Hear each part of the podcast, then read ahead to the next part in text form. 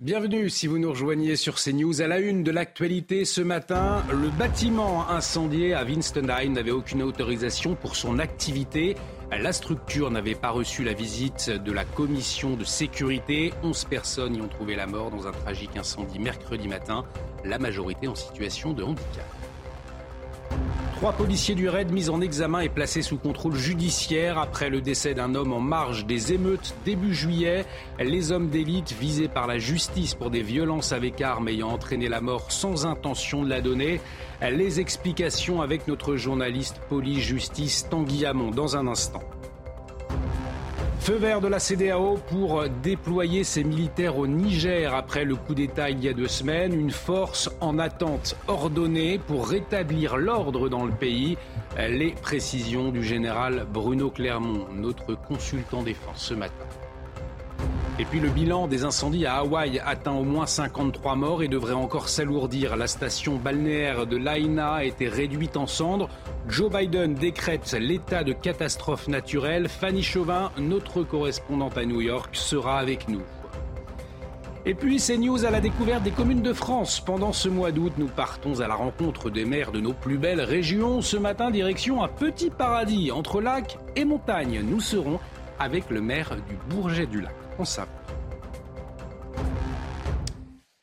on prend donc la direction de l'Alsace pour démarrer avec le temps du deuil et le temps de l'enquête après l'incendie, hein, je vous le rappelle, qui a coûté la vie à 11 personnes, 10 adultes handicapés et un accompagnement. C'était à Winstenheim, c'était mercredi matin et les auditions ont démarré, euh, ma chère Marine, de nombreuses zones d'ombre hein, qui restent à éclaircir. Oui, on sait euh, d'ores et déjà que ce gîte n'était ni déclaré en mairie, ni conforme aux normes de sécurité pour ce type de bâtiment euh, accueillant du public. Une instance chargée de contrôler les bâtiments doit normalement apporter des préconisations sur la capacité d'accueil et imposer un certain nombre de règles. Alors, quelles sont les consignes Éléments de réponse avec Sarah Fenzari? Après le drame et l'émotion, place à l'enquête afin de déterminer les causes exactes du drame. Les enquêteurs commencent un long travail car la sécurité incendie de ces établissements est très encadrée. Il y a des contrôles, bien sûr. Donc, il y a euh, au moment de l'ouverture, mais après, il y a un contrôle régulier qui est demandé, euh, qui est fait par la commission de sécurité. Et nous, lorsque nous faisons notre suivi qualité euh, marque, nous demandons aux propriétaires de nous remettre systématiquement le dernier rapport de la commission de contrôle. En général, c'est trois ans ou cinq ans en fonction du type de bâtiment. Pour les hôtels ou les gîtes recevant des groupes de moins de 100 personnes, que l'on appelle aussi des établissements recevant du public avec un hébergement de nuit, les normes sont très strictes. Il faut au moins deux extincteurs de 6 litres dans l'hébergement, un système d'alarme audible dans tout le bâtiment et un éclairage de sécurité incendie pour indiquer les issues de secours. Dans les pièces à risque, comme les cuisines par exemple, un détecteur de fumée est obligatoire et les consignes de sécurité doivent être impérativement présentes dans chacune des chambres. Reste à savoir si l'hébergeur aura une responsabilité ou non dans ce drame. Effectivement, des normes très strictes à respecter. On en parlera justement avec notre invité à 7h10. C'est Solange Escure, la directrice nationale des Gîtes de France, qui va nous éclairer sur cette question. À la une de l'actualité également ce matin, ce nouveau rebondissement dans l'enquête hein, sur la mort de Mohamed à Marseille lors des violences urbaines. Vous vous en souvenez, dans la nuit du 1er au 2 juillet, eh trois policiers euh, du RAID, euh, cette unité d'élite, ont été mis en examen hier pour violence avec armes ayant entraîné la mort marine sans intention de la donner. Oui, les trois fonctionnaires sont également placés sous contrôle judiciaire. Alors que le centre de Marseille était la cible de dégradation et pillage, Mohamed B est mort après un malaise. L'autopsie avait révélé sur sa poitrine une trace qui pourrait être un impact de tir de LBD. Alors, pour aller plus loin, Marine Tanguy Hamon, notre journaliste police-justice, est avec nous. Mon cher euh, Tanguy, euh, quelles sont les dernières informations dont vous disposez à cette heure? Eh bien, les, dernières informations dont on dispose, comme vous l'avez dit, c'est que trois policiers du RAID ont été mis en examen, des chefs de violence avec armes ayant entraîné la mort sans intention de la donner. C'est un point important car, euh, cela montre qu'on est dans le cas d'un homicide involontaire. Euh, ils sont placés sous contrôle judiciaire mais pas en détention provisoire. Ces mises en examen signifient que le juge d'instruction a estimé que des indices graves et concordants euh, montrent que les trois policiers sont impliqués dans les tirs qui ont, visé Mohamed Ben Brice.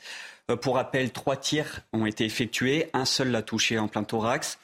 les circonstances ont également été dévoilées par le parquet. Mohamed Ben Brice était en train de poursuivre un pillard pour lui voler le sac qu'il venait lui-même de voler dans un magasin. Et c'est en prenant la fuite avec son scooter et en remontant la colonne de police du raid que les trois tirs l'ont visé. Le tir de, LBD, on l'a dit, l'a donc touché au thorax. L'enquête doit donc désormais préciser quel a été le rôle des trois policiers euh, dans ces tirs. Il existe aussi deux questions centrales euh, pour la suite de l'enquête. Y a-t-il eu usage proportionné de la force et une bonne utilisation des projectiles LBD et Beanbag Merci beaucoup Tanguy. Vous suivez l'évolution de la situation pour CNews bien évidemment. Puis euh, Vincent Ergot, 8h15, le responsable du RAID Alliance sera avec nous. Vous l'imaginez bien, beaucoup de questions à lui poser ce matin. Euh, au volet justice, toujours quatre individus relaxés hier à Angers pour des faits de préparation de violence lors des émeutes, toujours hein, du début juillet. L'un d'eux a été condamné à trois mois avec sursis pour violence. C'est bien cela, Marine hein Oui, les quatre identitaires âgés de 20 à 28 ans avaient été vus armés de battes et de morceaux de bois lors des violences urbaines. Des vidéos diffusées sur les réseaux sociaux les montraient avancer vers les assaillants et dans un cas On va parler politique à présent avec la NUPES. C'est bien la NUPES qui prépare sa rentrée puisque les députés organisent un séminaire. Ce sera le 18 septembre à Ivry dans le Val-de-Marne, Marine. Oui, une ville communiste qui se trouve dans une circonscription insoumise et où se trouve le siège du Parti socialiste.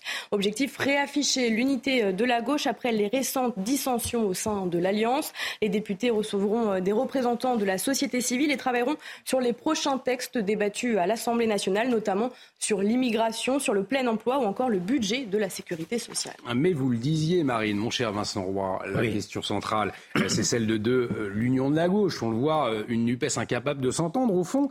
Euh, c'était un pari de Jean-Luc Mélenchon. Est-ce qu'il l'a raté, euh, ce pari? Si oui, pour quelle raison? Oh ben ça, il est difficile de prévoir l'avenir. Enfin, ça, effectivement, ça n'augure pas bien. Euh, moi, ce qui me frappe, ça fait un peu réunion de famille, mais alors réunion de famille avec des seconds couteaux puisque euh, seront réunis autour de la table au cours de séminaire Julien Bayou, euh, Benjamin Lucas de Génération S, Jérôme Gage du euh, PS et Elsa Fossillon du PC. C'est un peu la famille tuyau de poil. Personne n'est incapable. Non mais honnêtement, personne n'est incapable de s'entendre dans cette affaire comment comment ça veut dire euh, Fabien Roussel. Mm. Fabien Roussel, euh, il est euh, il est absolument contre le, le aujourd'hui vent debout contre la Nupes. Il, il, dit qu'il faut tout foutre par terre, etc. Donc ce séminaire va servir à quoi? Va servir, à mon avis, à pas grand chose. D'autant comme je vous le dis, les chefs ne vont pas s'expliquer l'un l'autre. C'est-à-dire que Roussel ne va pas dialoguer directement avec Mélenchon. D'ailleurs, Roussel dit toujours qu'il ne s'appelle même plus au téléphone. Donc donc ça ne communique plus. Je je vois pas euh, je vois pas ce qu'on veut faire. Je vous dis réunion de famille avec des gens qui ne s'aiment pas. C'est des enfants. En fait, c'est des enfants et des petits-enfants qui vont discuter, mais de toute façon, euh, ils, ne s'aiment pas, ou à tout le moins, ils ne s'aiment plus. Ils ne s'aiment plus et pourtant avant des, enjeux importants, les élections sénatoriales et européennes. On le rappelle. Euh, on va partir à l'étranger. L'actualité internationale toujours marquée par la situation au Niger. Il feu vert ce matin de la CDAO hein, pour une opération militaire dans le pays. Je vous le rappelle, après ce coup d'État il y a deux semaines, euh, les dirigeants de la communauté euh, économique des États d'Afrique de l'Ouest eh se sont euh, réunis. Objectif, Marine, c'était rétablir l'ordre constitutionnel. Hein. Oui, le ministère français des Affaires étrangères a affirmé son soutien à l'ensemble des conclusions adoptées à l'occasion de ce sommet exceptionnel. Emmanuel Macron, qui est en vacances au fort de Brégançon, a fait un point hier à l'issue de ce sommet avec ses ministres et l'ambassadeur à alors une décision saluée soutenue par la France et les États-Unis. On en parle avec le général Bruno Clermont, notre consultant défense, qui est en liaison euh, avec nous ce matin. Mon général, euh, bonjour. Alors euh, on le disait, l'option militaire est retenue. En tout cas, on, parle d'une force d'attente pour le moment. Est-ce qu'on peut s'attendre à, une intervention militaire pour libérer le président Bazoum ou nous sommes encore, au fond, dans le temps diplomatique? On peut dire que de, du sommet qui s'est déroulé hier, il n'y a pas eu véritablement de changement de la stratégie de la CDAO, qu'on peut appeler la stratégie de l'eau chaude et de l'eau froide. L'eau chaude, c'est la priorité aux négociations, à la solution politique, mais en l'absence de volonté et devant l'intransigeance des, euh, des putschistes, euh, la CDAO brandit son arme, son double bâton. Le premier bâton des sanctions économiques, euh, qui sont très violentes et qui, avec celle de la communauté nationale, vont peser très lourd sur l'économie et donc sur la population du Niger. Et la deuxième, c'est la menace d'une opération militaire qui a passé un stade supplémentaire dans la mesure où on était passé préalablement dans l'adoption d'une opération de principe avec un concept d'opération, la réunion des chefs d'état-major. On, on passe cette fois-ci dans ce qu'on appelle en termes militaires la génération de force. C'est-à-dire que cette force va être créée, le concept est, posé, on va demander aux pays qui veulent participer de déclarer des unités, on va mettre ces unités en, mouvement et on va assembler la force euh, de manière à faire une opération euh, imminente.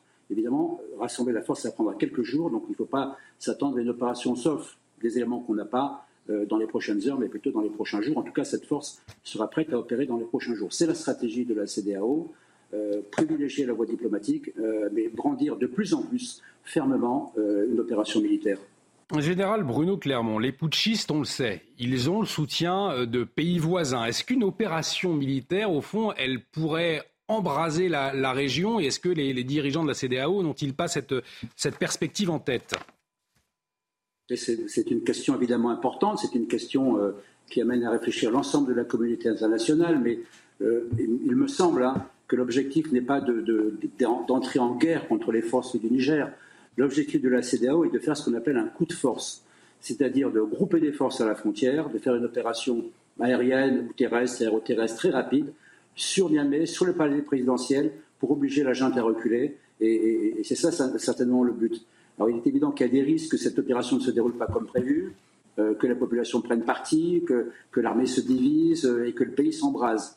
Mais ce n'est pas du tout l'objectif, à mon avis, recherché par la CDAO. D'autant plus que si la France soutient cette stratégie, elle l'a répété hier en appuyant les conclusions euh, euh, du, sommet de la CDAO, ce n'est pas le cas de pays qui pèsent très lourd dans la région, qui sont l'Algérie et le Tchad, chacun pour des raisons de politique intérieure, euh, qui sont fermement opposés à l'opération militaire. Donc c'est un, un jeu complexe, c'est un jeu difficile, avec un élément central qu'il ne faut pas perdre de vue, c'est le président Bazoum.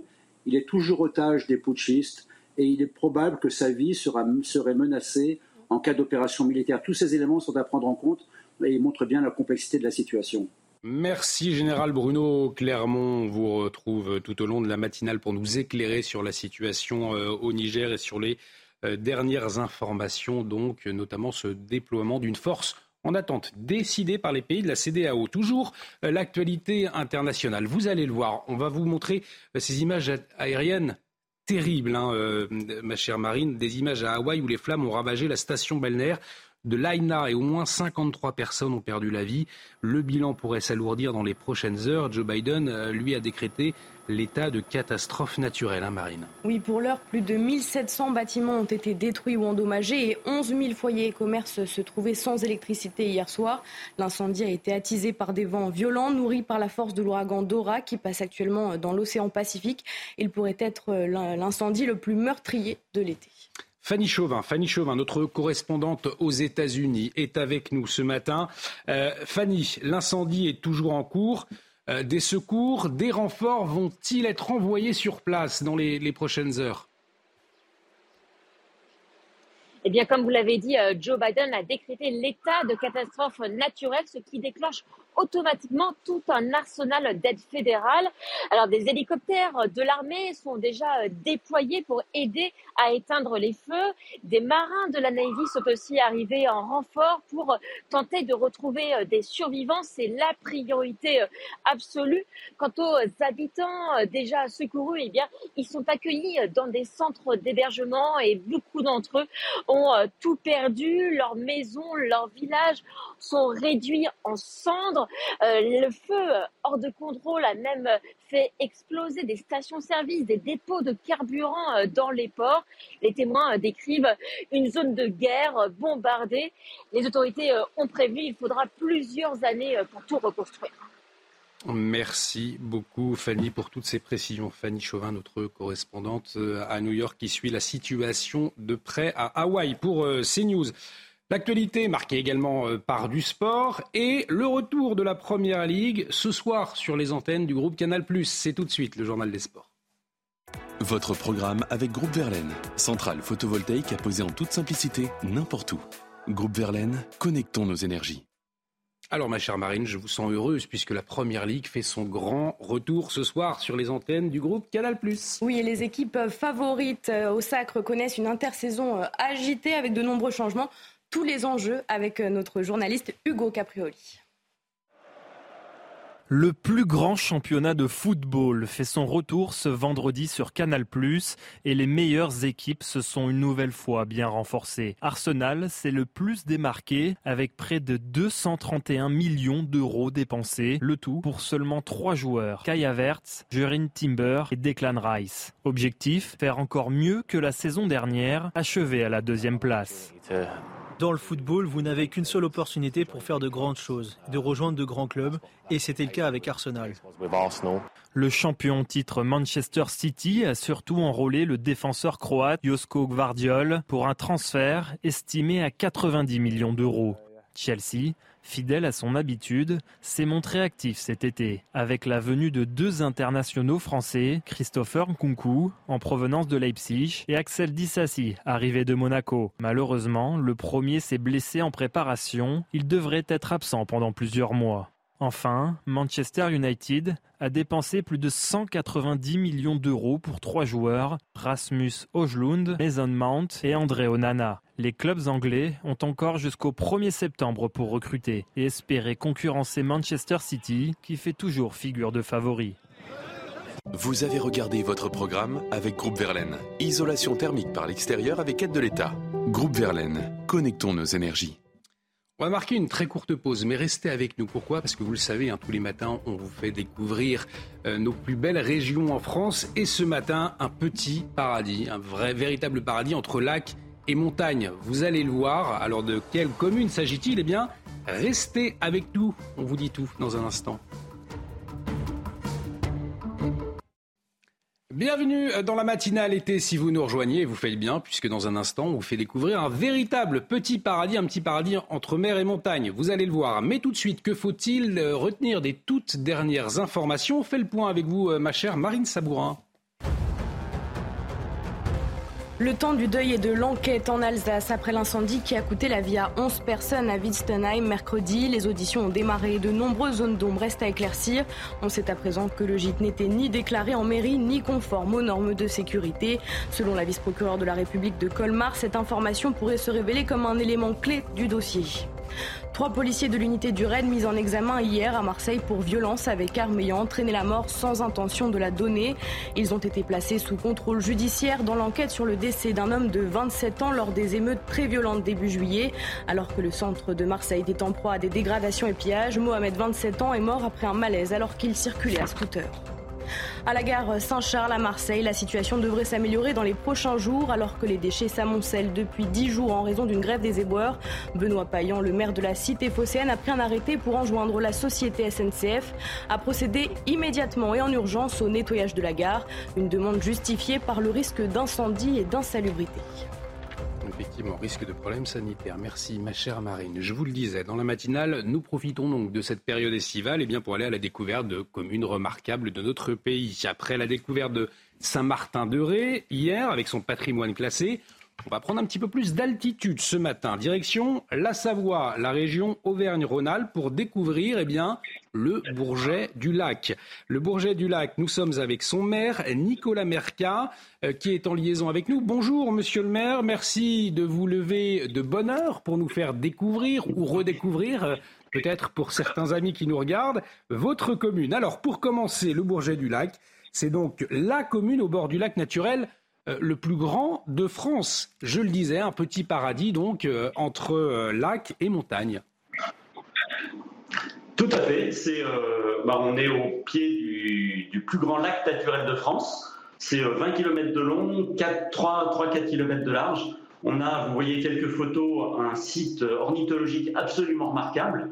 On a également ben, un lac qui a 235 mètres, c'est-à-dire qu'on on a des montagnes, mais on a un lac qui est relativement bas et qui a une eau qui est une eau euh, délicieuse dès le mois de dès mois d'avril euh, et jusqu'au mois d'octobre. Voilà, on voit effectivement la, plage du Bourget. On a également un magnifique prieuré qui date du, du XIe siècle. On va fêter ses 1000 ans dans, dans bientôt bah, 7 ans. Et on a bah, différents concerts. Ce soir, on a un, très beau concert harpe et flûte au Bourget du Lac. Euh, on a également des apéros jardins avec des, concerts, concerts rock, c'est euh, là samedi. Et euh, bah, ce prieuré, qui est un prieuré clunisien, on va le classer au patrimoine mondial de l'UNESCO dans le cadre des, chemins de Cluny. Ah, formidable. Alors, le, charme de votre commune, on le doit aussi beaucoup à la famille princière de Savoie, me semble-t-il. Racontez-nous. Absolument. En fait, la, famille princière italienne, donc euh, toute la, famille de Victor Emmanuel II et euh, ses ascendants, ben, viennent du Bourget du Lac, puisque c'est la maison de Savoie euh, qui a donné naissance en fait au royaume de Piémont, Sardaigne, Nice et, la Savoie. Et donc là, on voit le château de Thomas II. Et le château de Thomas II, c'était un peu le château des plaisirs de, de la famille de Savoie, qui date, lui, du XIIIe siècle mais euh, le prieuré a été fondé également par la Maison de Savoie au XIe.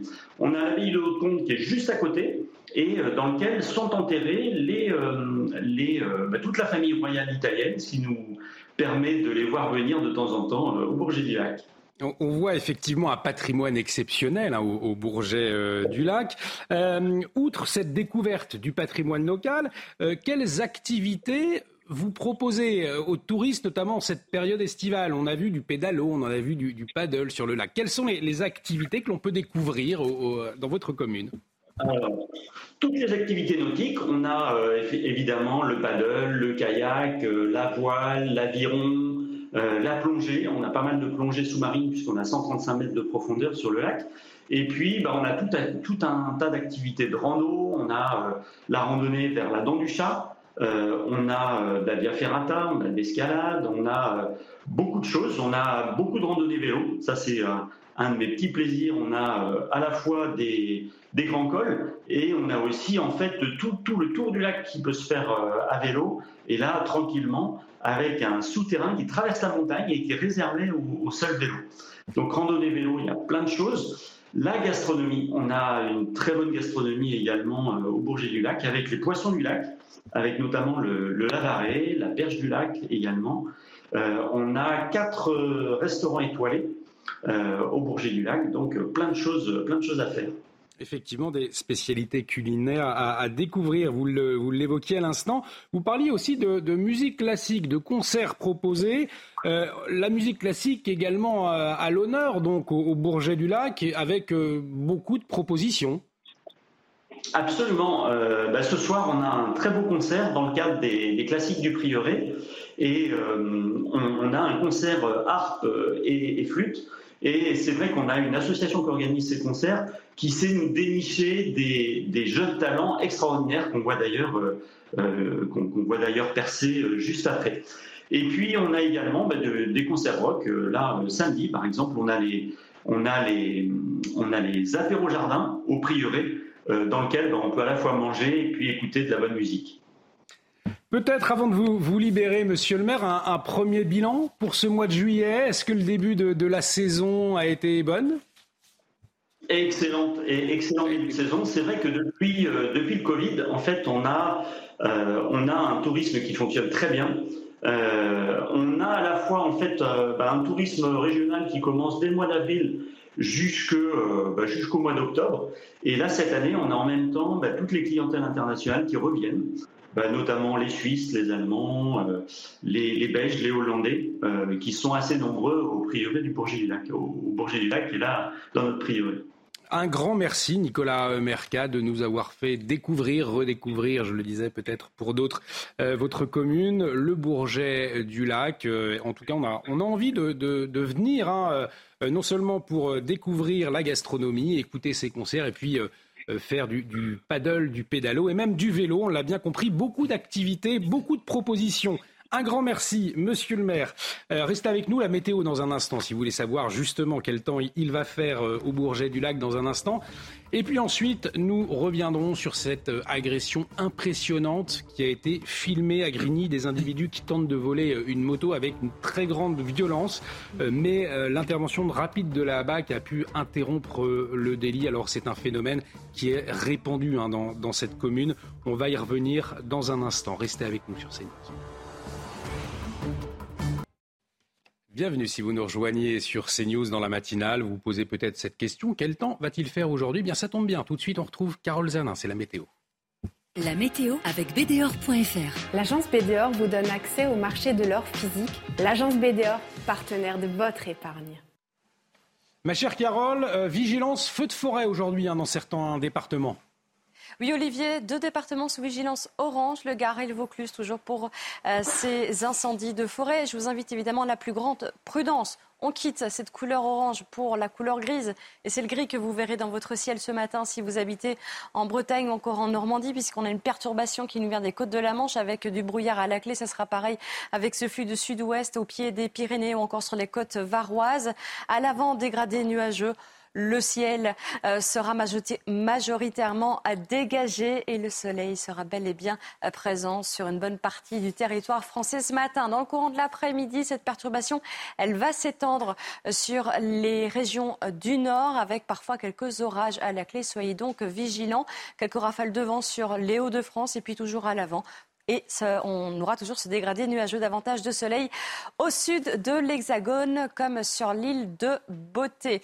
On poursuit avec vos températures de ce matin. Elles oscilleront entre 12 et 23 degrés, des températures stationnaires par rapport à celles d'hier, 12 à Reims. Nous aurons 18 pour Bordeaux, 23 degrés euh, du côté de Perpignan et dans le courant de l'après-midi, eh bien, nous aurons des températures qui oscilleront entre 21 et 35 degrés, 21 pour Brest avec ce flux euh, sud-ouest, 35 pour la Ville Rose et puis euh, bonne nouvelle pour le Bourget du Lac. Si vous allez voir le concert ce soir, il fera beau et chaud. C'était la météo avec BDOR.fr. L'agence BDOR vous donne accès au marché de l'or physique. L'agence BDOR, partenaire de votre épargne. Et de retour sur le plateau de la matinale, à la une de l'actualité de ce vendredi matin, cette agression impressionnante filmée à Grigny. Des individus tentent de voler une moto avec violence, mais l'intervention rapide de la BAC interrompt le délit. Un phénomène répandu et très difficile à endiguer dans cette ville, on le verra. Un été marqué par le retour du Covid, notamment après les fêtes de Bayonne et des contaminations observées. On parle désormais d'Eris, un nouveau variant d'Omicron. Alors qu'en est-il? Faut-il s'en inquiéter? On va faire le point avec le docteur Daniel Simeka à 6h45. Chute sans précédent des achats alimentaires des Français face à l'inflation. Les ménages revoient leurs habitudes et limitent leurs courses de nourriture du jamais vu depuis 1980. On en parle avec Vincent Roy dans la matinale. Et puis un village normand dépense une fortune pour sauver son église. La commune de Combloux, dans l'Orne, a dépensé dix fois son budget annuel. Une mobilisation indispensable, selon le maire, pour défendre notre patrimoine. Reportage dans ce village de 63 habitants dans un instant.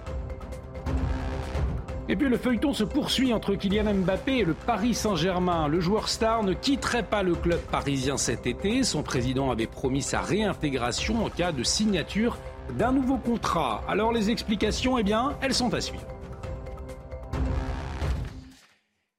Et je vous propose de démarrer avec cette vidéo. Vous allez le voir, une vidéo insoutenable. Un homme a été frappé par quatre individus. Alors ça s'est passé à Grigny, en Essonne, pour lui dérober son scooter. Euh, c'est aux abords, hein, euh, ma chère Marine, d'une cité sensible de la Grande Borne où plusieurs habitants avaient déjà été agressés mais plutôt dans la journée. Oui, apercevant euh, au loin les forces de l'ordre, les malfrats ont pris la fuite à pied. Deux d'entre eux, euh, dont un mineur, ont été euh, arrêtés. Le récit est signé Tony Pitaro. Ce mercredi, vers 19h40 à Grigny, quatre individus circulant sur une moto et un scooter volé se dirigent vers un homme et le frappent violemment avec une arme qui se révélera être factice. Cette agression fait suite à trois autres agressions du matin, deux vols à main armée de, de stations-service à proximité. Euh, et là, il y a une enquête d'envergure qui est mise en place euh, de manière, de manière à, retrouver euh, tous les individus qui, ont pu participer à ces, actes de délinquance. La police qui surveillait déjà la zone a pu intervenir très rapidement. Selon nos informations, parmi les quatre individus en fuite, l'un d'eux a été interpellé, comme on le voit sur cette image. Un autre individu âgé de 17 ans l'a été par la suite. Les enquêteurs les soupçonnent d'une dizaine de faits de vol. Ça s'est passé sur la RN 445, hein, qui, euh, qui, est une grande avenue qui longe euh, tout le secteur de la Grande Bande. C'est vraiment le secteur, euh, on va dire, un peu privilégié des, des délinquants qui y œuvrent pour, pour s'attaquer aux forces de l'ordre et, et commettre leurs méfaits. Le ministre de l'Intérieur, Gérald Darmanin, remercie des policiers. À Grigny, comme partout sur le territoire national, les policiers, singulièrement dans cette affaire, ceux de la BAC, interviennent et interpellent courageusement pour lutter contre des délinquants violents et dangereux. Merci à eux. Ce carrefour avait déjà été au cœur de l'actualité en 2016, où quatre policiers avaient été pris pour cible par des jets de cocktails Molotov.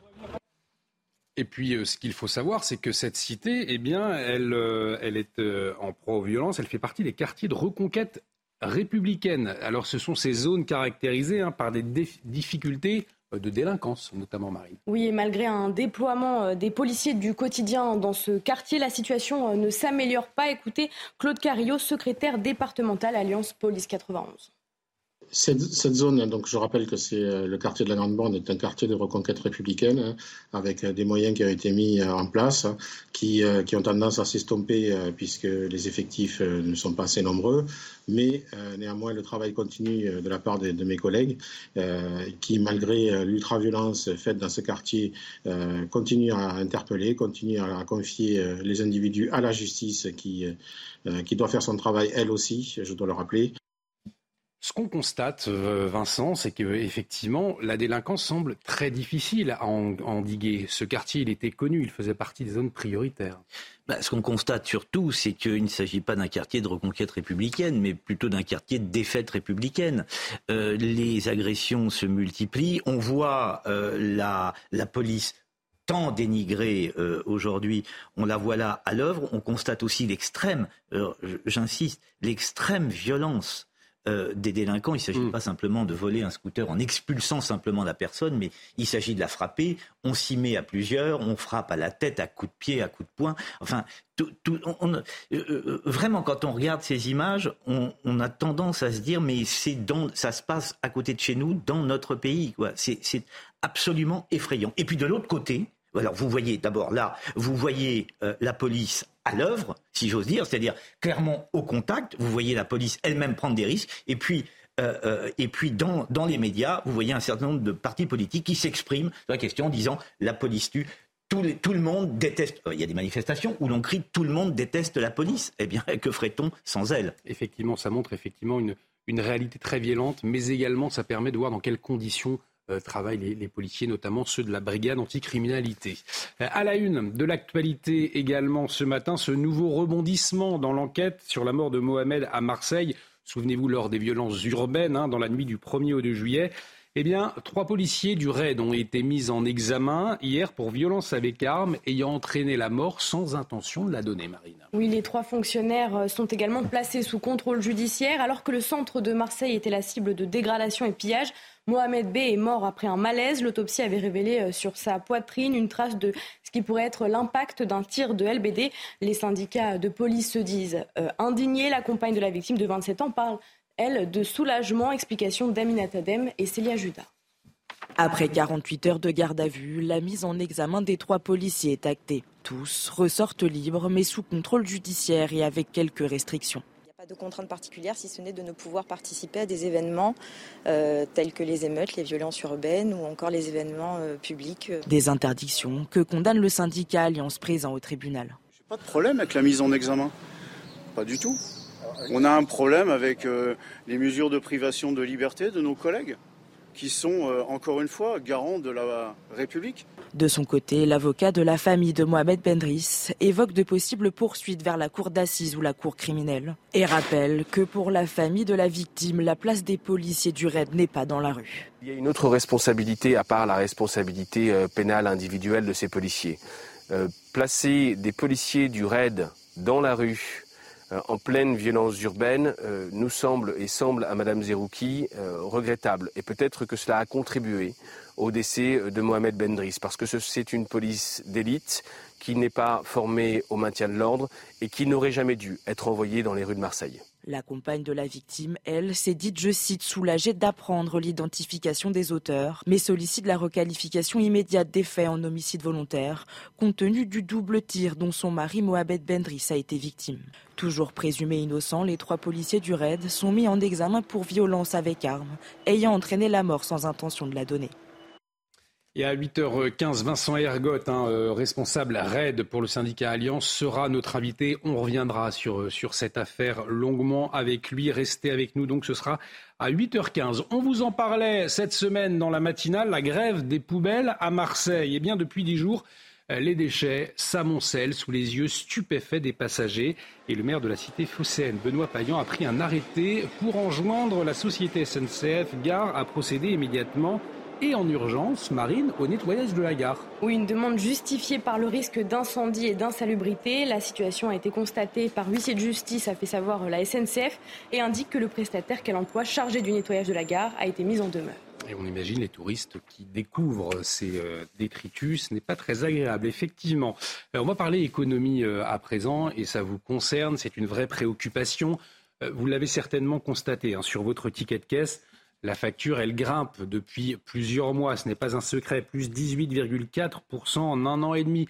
C'est l'INSEE qui le dit. Résultat, Marine, l'assiette est de moins en moins conséquente et les paniers sont plus petits et de moins bonne qualité. Hein. Oui, entre le dernier trimestre 2021 et le deuxième trimestre 2023, les achats alimentaires des Français ont diminué de 11,4% en volume. Chaque jour, les Français euh, se serrent un peu plus la ceinture en attendant leur salaire. Certains ménages euh, sont même obligés de sauter euh, des repas. Illustration à laïle les roses dans le Val-de-Marne avec Pierre Emco. Le récit est signé Dounia Tengo. Inflation oblige, les Français ont réduit drastiquement leurs dépenses. Après la hausse des prix de l'énergie, c'est au tour des produits alimentaires de voir leur prix flamber, plus 18% en un an et demi selon l'INSEE. Conséquence, les consommateurs sont plus regardants lors de leurs achats, quitte même à se priver de certains aliments. Oui, je fais plus attention. Peut-être que je mange moins de viande rouge. Maintenant, c'est systématique, on dépasse les 100 euros. Et on a l'impression de rien avoir. Et on profite des promotions. Donc ça, ça veut bien dire que ça a pris un sacré coup. Dans ce contexte, de plus en plus de Français optent pour des produits moins chers. Face à l'inflation alimentaire, les habitudes de consommation sont appelées à se modifier. Il faut qu'il y ait cette curiosité, cette capacité de comparaison des prix, que ce soit en magasin physique ou en ligne, et euh, également de privilégier euh, les produits euh, locaux, de saison, qui ont évidemment moins de transport, moins de stockage. Avec la hausse des prix, de nombreux consommateurs choisissent donc de privilégier les offres en promotion ou se tournent encore vers les bacs anti-gaspillage. vous réagirez hein, dans cette matinale, Vincent Roy, euh, à, cette inflation inquiétante hein, pour, les, pour les Français et agaçante également. On va vous emmener euh, tout de suite à, à Combloux. Combloux, c'est un petit village de 64 habitants dans l'Orne. Euh, il met tout en œuvre pour sauver son patrimoine. Son église, sa chapelle, date du XIIe siècle et plus de 420 000 euros euh, ont été investis, Marina, pour le sauvegarder. C'est dix fois, c'est bien cela, dix fois le budget euh, annuel de, la commune? Oui, tout à fait. Les fonds ont été récoltés euh, via, l'association Comblo Rénovation, créée par une habitante du village. Le village qui concourt à présent au prix Trévise 2023 de la Fondation de la sauvegarde de l'art français. Un prix qui promeut les restaurations architecturales et les récompenses de 5 000 euros. Reportage de Florian Paume et Aminata Dem. Pour la rénovation de leur église, Béatrice de Vilaine et son association ont réussi à réunir au fil des années près de 400 000 euros. Un exploit pour cette commune normande de seulement 64 habitants. Il a fallu créer cette association et puis chercher les fonds. Et la commune a fait un emprunt euh, de 20 ans. Depuis 2008, grâce à sa détermination pour sauvegarder l'église Saint-Hilaire et sa chapelle, de nombreux travaux ont pu être effectués. On a refait le, confessionnal, on a refait la chaire qui était complètement euh, abîmée, la voûte qui s'écroulait. Les habitants, eux aussi, se sont pleinement investis. Oui, on a remis tout en, état du mieux qu'on a pu. Parce que bon, c'est sûr qu'une église, c'est comme une maison, ça s'entretient. Un travail acharné qui leur aura valu une nomination pour le prix Trévis 2023 c'est un symbole, et on tient à ce que ça perdure, que ça continue, que ce qui nous a été légué par nos prédécesseurs ne, ne, disparaissent pas. Le public a jusqu'au 25 août pour soutenir la candidature de l'église Saint-Hilaire sur le site de la Fondation de sauvegarde de l'art français. C'est vrai, ça nous permet de voyager dans le temps. On va parler d'un autre voyage à présent, voyage extraordinaire. Vous allez le voir, un aller-retour vers l'espace vécu par trois passagers de 18 à 80 ans. Ce n'était pas vous, Marine, vous ne seriez pas là. Sinon, alors transportés par l'entreprise américaine Virgin Galactic, ils ont pu admirer la Terre quelques minutes. Ils ont pu aussi flotter en apesanteur. Oui, déjà 800 personnes ont acheté leurs billets et sont sur liste d'attente pour le prochain vol programmé en septembre. Mais accrochez-vous, hein, puisque le prix peut grimper jusqu'à 450 000 dollars. Un voyage raconté par Maxime Lavandier. À leur arrivée, ils sont applaudis comme des héros. John Goodwin, Kesha Shaaf et sa fille Anastasia Myers ont été les premiers touristes spatiaux envoyés par le milliardaire Richard Branson et sa société Virgin Galactic. C'était une expérience complètement surréaliste. C'était sans aucun doute le jour le plus excitant de ma vie. Partis depuis le Nouveau-Mexique, les trois passagers ont pu observer pendant quelques minutes et en apesanteur les courbes de la Terre et l'espace infini dans lequel elle se trouve. Je suis sortie et j'ai regardé le ciel qui était remarquablement dégagé. Je pouvais voir les étoiles, je pouvais voir la Lune. J'ai eu l'impression que l'univers se connectait à nouveau à moi. Cette mission nommée Galactique 2 est le deuxième vol commercial de la compagnie qui promet un vol spatial par mois Comptez tout de même entre 200 et 450 000 dollars pour devenir un voyageur spatial. Malgré un prix exorbitant, 800 clients ont déjà acheté leur billet pour l'espace. C'est la saga de l'été. Mbappé et le Paris Saint-Germain. Alors où est-ce qu'on en est? Eh bien, on en parle tout de suite dans le journal des sports. Votre programme avec Groupe Verlaine, centrale photovoltaïque à poser en toute simplicité n'importe où. Groupe Verlaine, connectons nos énergies. Alors c'est vrai, Marine, qu'on ne compte plus hein, le nombre d'épisodes dans la saga entre le Paris Saint-Germain et Kylian Mbappé. Oui, dernière en date, la volonté du joueur d'aller jusqu'au bout de son contrat en 2024. Un transfert dès cet été n'est donc pas envisagé pour l'attaquant. De son côté, le club joue la carte de l'émotion, stipulant qu'un départ libre du joueur mettrait à mal les finances du club. Les explications de Maxime Lavandier. La saga PSG Mbappé continue d'enflammer l'actualité sportive. Écarté du groupe professionnel depuis près de trois semaines pour cause de non-prolongation de son contrat, le numéro 7 parisien a rappelé une nouvelle fois ce mardi à son président son intention d'aller au bout de son contrat et de quitter libre le PSG en 2024. Une volonté qui entre en conflit avec les plans du PSG, une prolongation de contrat d'un an ou une vente immédiate du joueur. Selon le média sportif L'équipe, le club de la capitale a adressé une nouvelle lettre à sa star le 4 août, précisant qu'un départ libre aurait un impact dramatique pour le club. Nous serions alors confrontés à la nécessité de procéder à la cession de joueurs, de revoir la politique d'intégration des jeunes joueurs formés au club à l'équipe première et très probablement de devoir engager une vague de licenciements. Cela remettrait en cause tout ce qui a été construit au sein du club. Reste à savoir si le PSG ira jusqu'au bout de sa menace envers le joueur, c'est-à-dire une saison blanche sans possibilité de jouer. Élément de réponse samedi soir pour la première journée du championnat face à Lorient. Gardez votre programme avec Groupe Verlaine. Isolation thermique par l'extérieur avec aide de l'État. Groupe Verlaine, connectons nos énergies. Un été marqué par le Covid également euh, à la une de l'actualité ce matin. Alors on peut le constater sur les réseaux sociaux, euh, euh, ça agace hein, certains, d'entre vous. En tout cas, cette perspective d'une nouvelle vague ne vous réjouit pas? Pas de panique. Qu'est-ce qu'il en est? On va faire le point dans un instant avec le docteur Daniel Simeka. Il est généraliste. Restez avec nous sur CNews. Retour sur le plateau de la matinale été. Bienvenue si vous nous rejoignez. Dans l'actualité ces derniers jours, le retour du Covid en plein été. Alors, qu'en est-il très précisément? Est-ce qu'il faut s'en inquiéter? Euh, on aura les réponses dans un instant du docteur Daniel Simeka, généraliste. Mais avant, que faut-il retenir des dernières informations? On va faire le point avec vous, Marine Sabour. Feu vert de la CDAO pour une opération militaire au Niger. Après un coup d'État il y a deux semaines, les dirigeants de la communauté économique des États d'Afrique de l'Ouest se sont réunis pour rétablir l'ordre constitutionnel. Le ministère français des Affaires étrangères a affirmé son soutien à l'ensemble des conclusions adoptées à l'occasion de ce sommet exceptionnel. Quatre individus relaxés hier à Angers pour des faits de préparation de violence lors des émeutes début juillet. L'un d'eux a été condamné à trois mois avec sursis pour violence. Les quatre identitaires âgés de 20 à 28 ans avaient été vus armés de battes et de morceaux de bois lors des violences urbaines. Et puis le bilan des incendies à Hawaï a atteint au moins 53 morts et devrait encore s'alourdir. La station balnéaire de l'AENA a été réduite ensemble. Plus de 1700 bâtiments ont été détruits ou endommagés et 11 000 foyers et commerces se trouvaient sans électricité hier soir. Merci Marine. On fera le point dans la matinale avec Fanny Chauvin, notre correspondante à New York. Dans l'actualité euh, également, je vous le disais, cet été est bien marqué par le retour du Covid, notamment après les fêtes de Bayonne. Nous avons pu euh, observer hein, des contaminations et on parle désormais d'Eris. Alors Eris, c'est le nom d'un nouveau variant d'Omicron.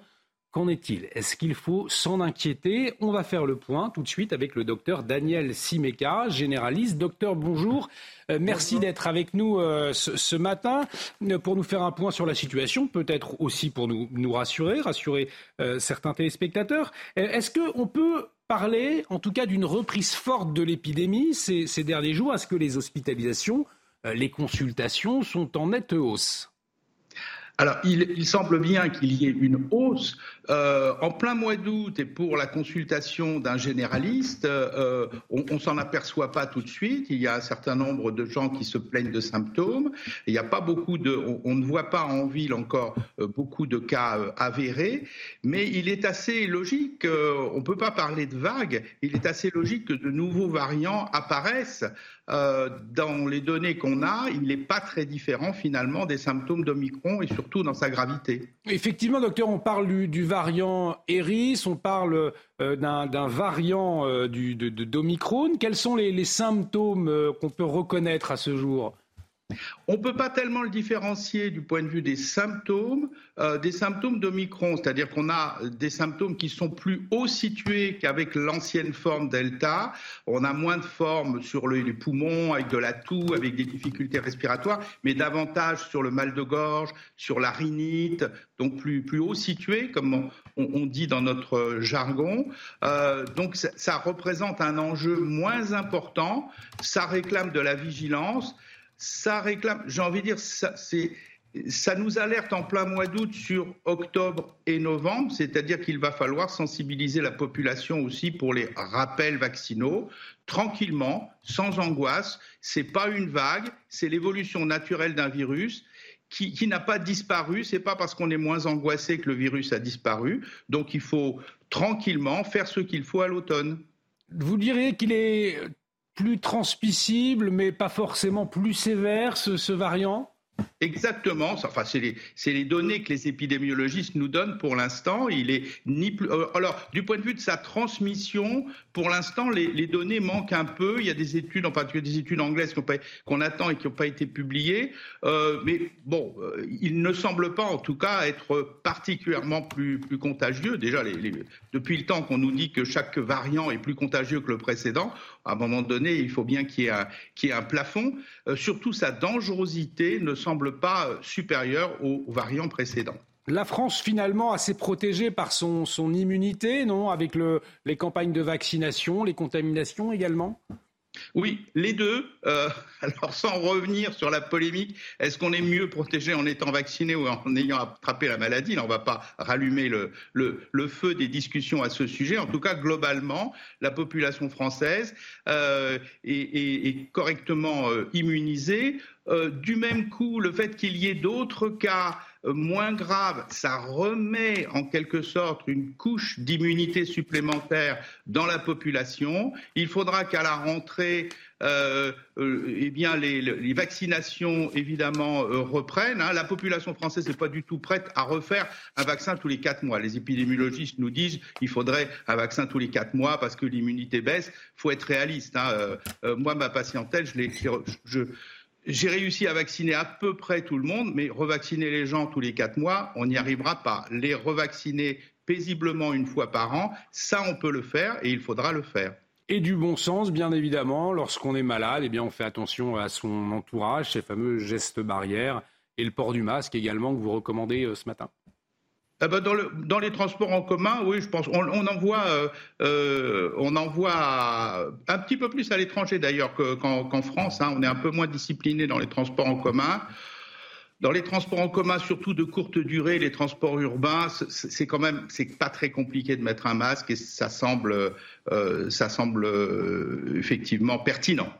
Un grand merci, euh, docteur Daniel Simeka, pour euh, vos éclairages ce matin et euh, nous expliquer donc effectivement ces contaminations au Covid. Mais vous avez expliqué tout cela d'une manière sereine. On vous en remercie, docteur Simeka, donc médecin généraliste. On va marquer une pause. Restez avec nous sur CNews puisque dans un instant, nous allons revenir sur ces suites tragiques hein, de l'incendie de Winstenheim. Euh, je vous le rappelle, 11 personnes euh, décédées, la plupart en situation de handicap. Mais ces informations, hein, le bâtiment incendié euh, n'avait aucune autorisation pour son activité. Il n'était pas aux normes. Ne pas être aux normes, qu'est-ce que ça veut dire? 7h10, on en parle avec Solange Escure, directrice nationale des de France. Restez avec nous sur CNews. On accueille autour de ce plateau Michel Chevalet. On vous a pas dit bonjour, mon cher Michel. Comment allez-vous? Eh, On vous accueille en musique, puisque c'est l'heure, comme chaque matin, de l'instant musique. Ce matin, on va découvrir le clip de Vita, son titre Les choses qu'on fait. La chanteuse, dont le prochain album sortira le 6 octobre prochain, signe un morceau qu'on qualifie de pop, qui pourrait figurer parmi les titres majeurs hein, cet été. Euh, en attendant sa tournée pour l'année prochaine, on va écouter ce titre, Les choses qu'on fait.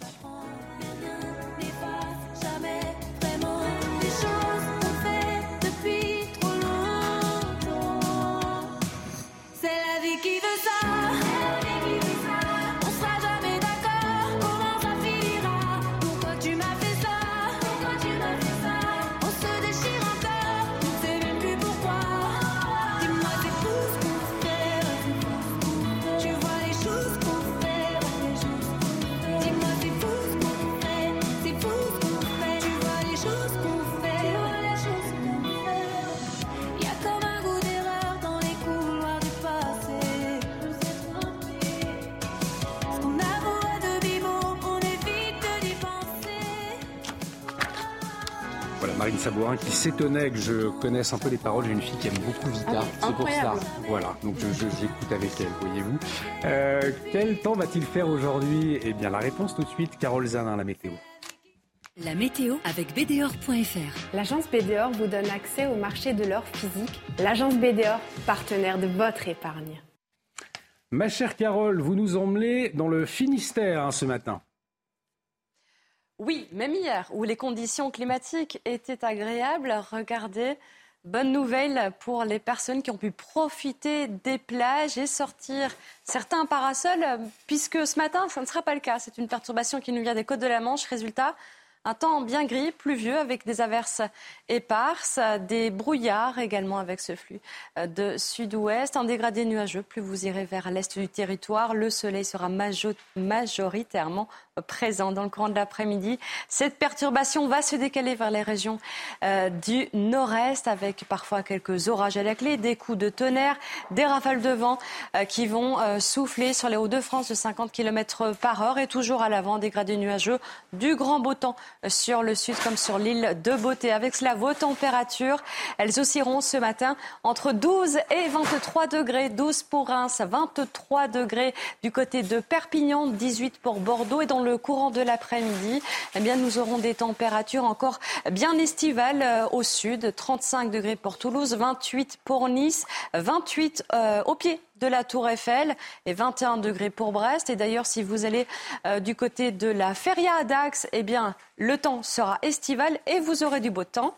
Pour les trois prochains jours, eh bien, c'est encore de l'instabilité euh, qui va arriver ici par euh, le nord-est du territoire, également sur les Alpes, un temps un peu, plus nuageux de la Nouvelle-Aquitaine vers les régions centrales. Un coup de vent sur les côtes de la Manche samedi, toujours de l'instabilité dimanche des Landes vers la Champagne-Ardenne et, et lundi, nous aurons là aussi pas mal d'instabilité sur les régions centrales, mais également sur les régions du nord-est.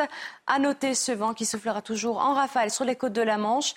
Et les températures, et ça sera la seule consolation, elles resteront estivales, de 26 à 30 degrés. C'était la météo avec BDOR.fr. L'agence BDOR vous donne accès au marché de l'or physique. L'agence BDOR, partenaire de votre épargne. De retour sur le plateau de la matinale été, bon réveil. Bienvenue si vous nous rejoignez pour vous livrer, pour décrypter l'information ce matin autour de ce plateau. Marine Sabourin, Michel Chevalet, Tanguy Hamon et euh, Vincent Roy. À la une de l'actualité de ce vendredi matin, euh, nous vous raconterons l'agression d'un groupe d'amis dont trois attachés parlementaires du Rassemblement national. Des individus les ont frappés et insultés. Plusieurs de leurs colliers en or avec euh, des croix et des médaillons ont été dérobés. Explication à suivre dans ce journal. Et puis le bâtiment incendié à Winstenheim n'avait aucune autorisation pour son activité. La structure n'avait pas reçu la visite de la commission de la sécurité. 11 personnes y ont trouvé la mort hein, dans un tragique incendie mercredi matin. La majorité en situation de handicap. ont fait le point dans la matinale.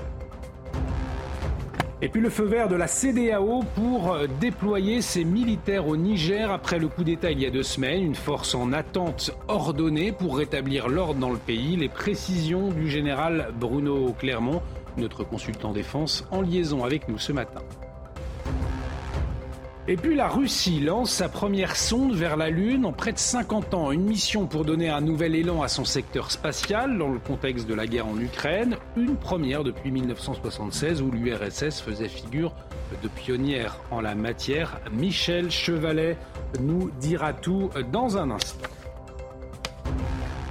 Et on démarre donc avec cette euh, histoire à présent, histoire qui s'est passée à Marseille au Vieux-Port. Plusieurs personnes dont trois attachés parlementaires du Rassemblement national ont été pris pour cible. Cela s'est passé euh, dimanche alors qu'ils sortaient de soirée et rejoignaient leur voiture. Euh, six individus, Marine, les ont frappés, les ont insultés. Oui, et plusieurs euh, de leurs colliers en or avec des croix et des médaillons ont été dérobés. Une plainte contre X pour vol en réunion a été déposée. Les victimes sont évidemment sous le choc. Les explications de Sarah Fenzari.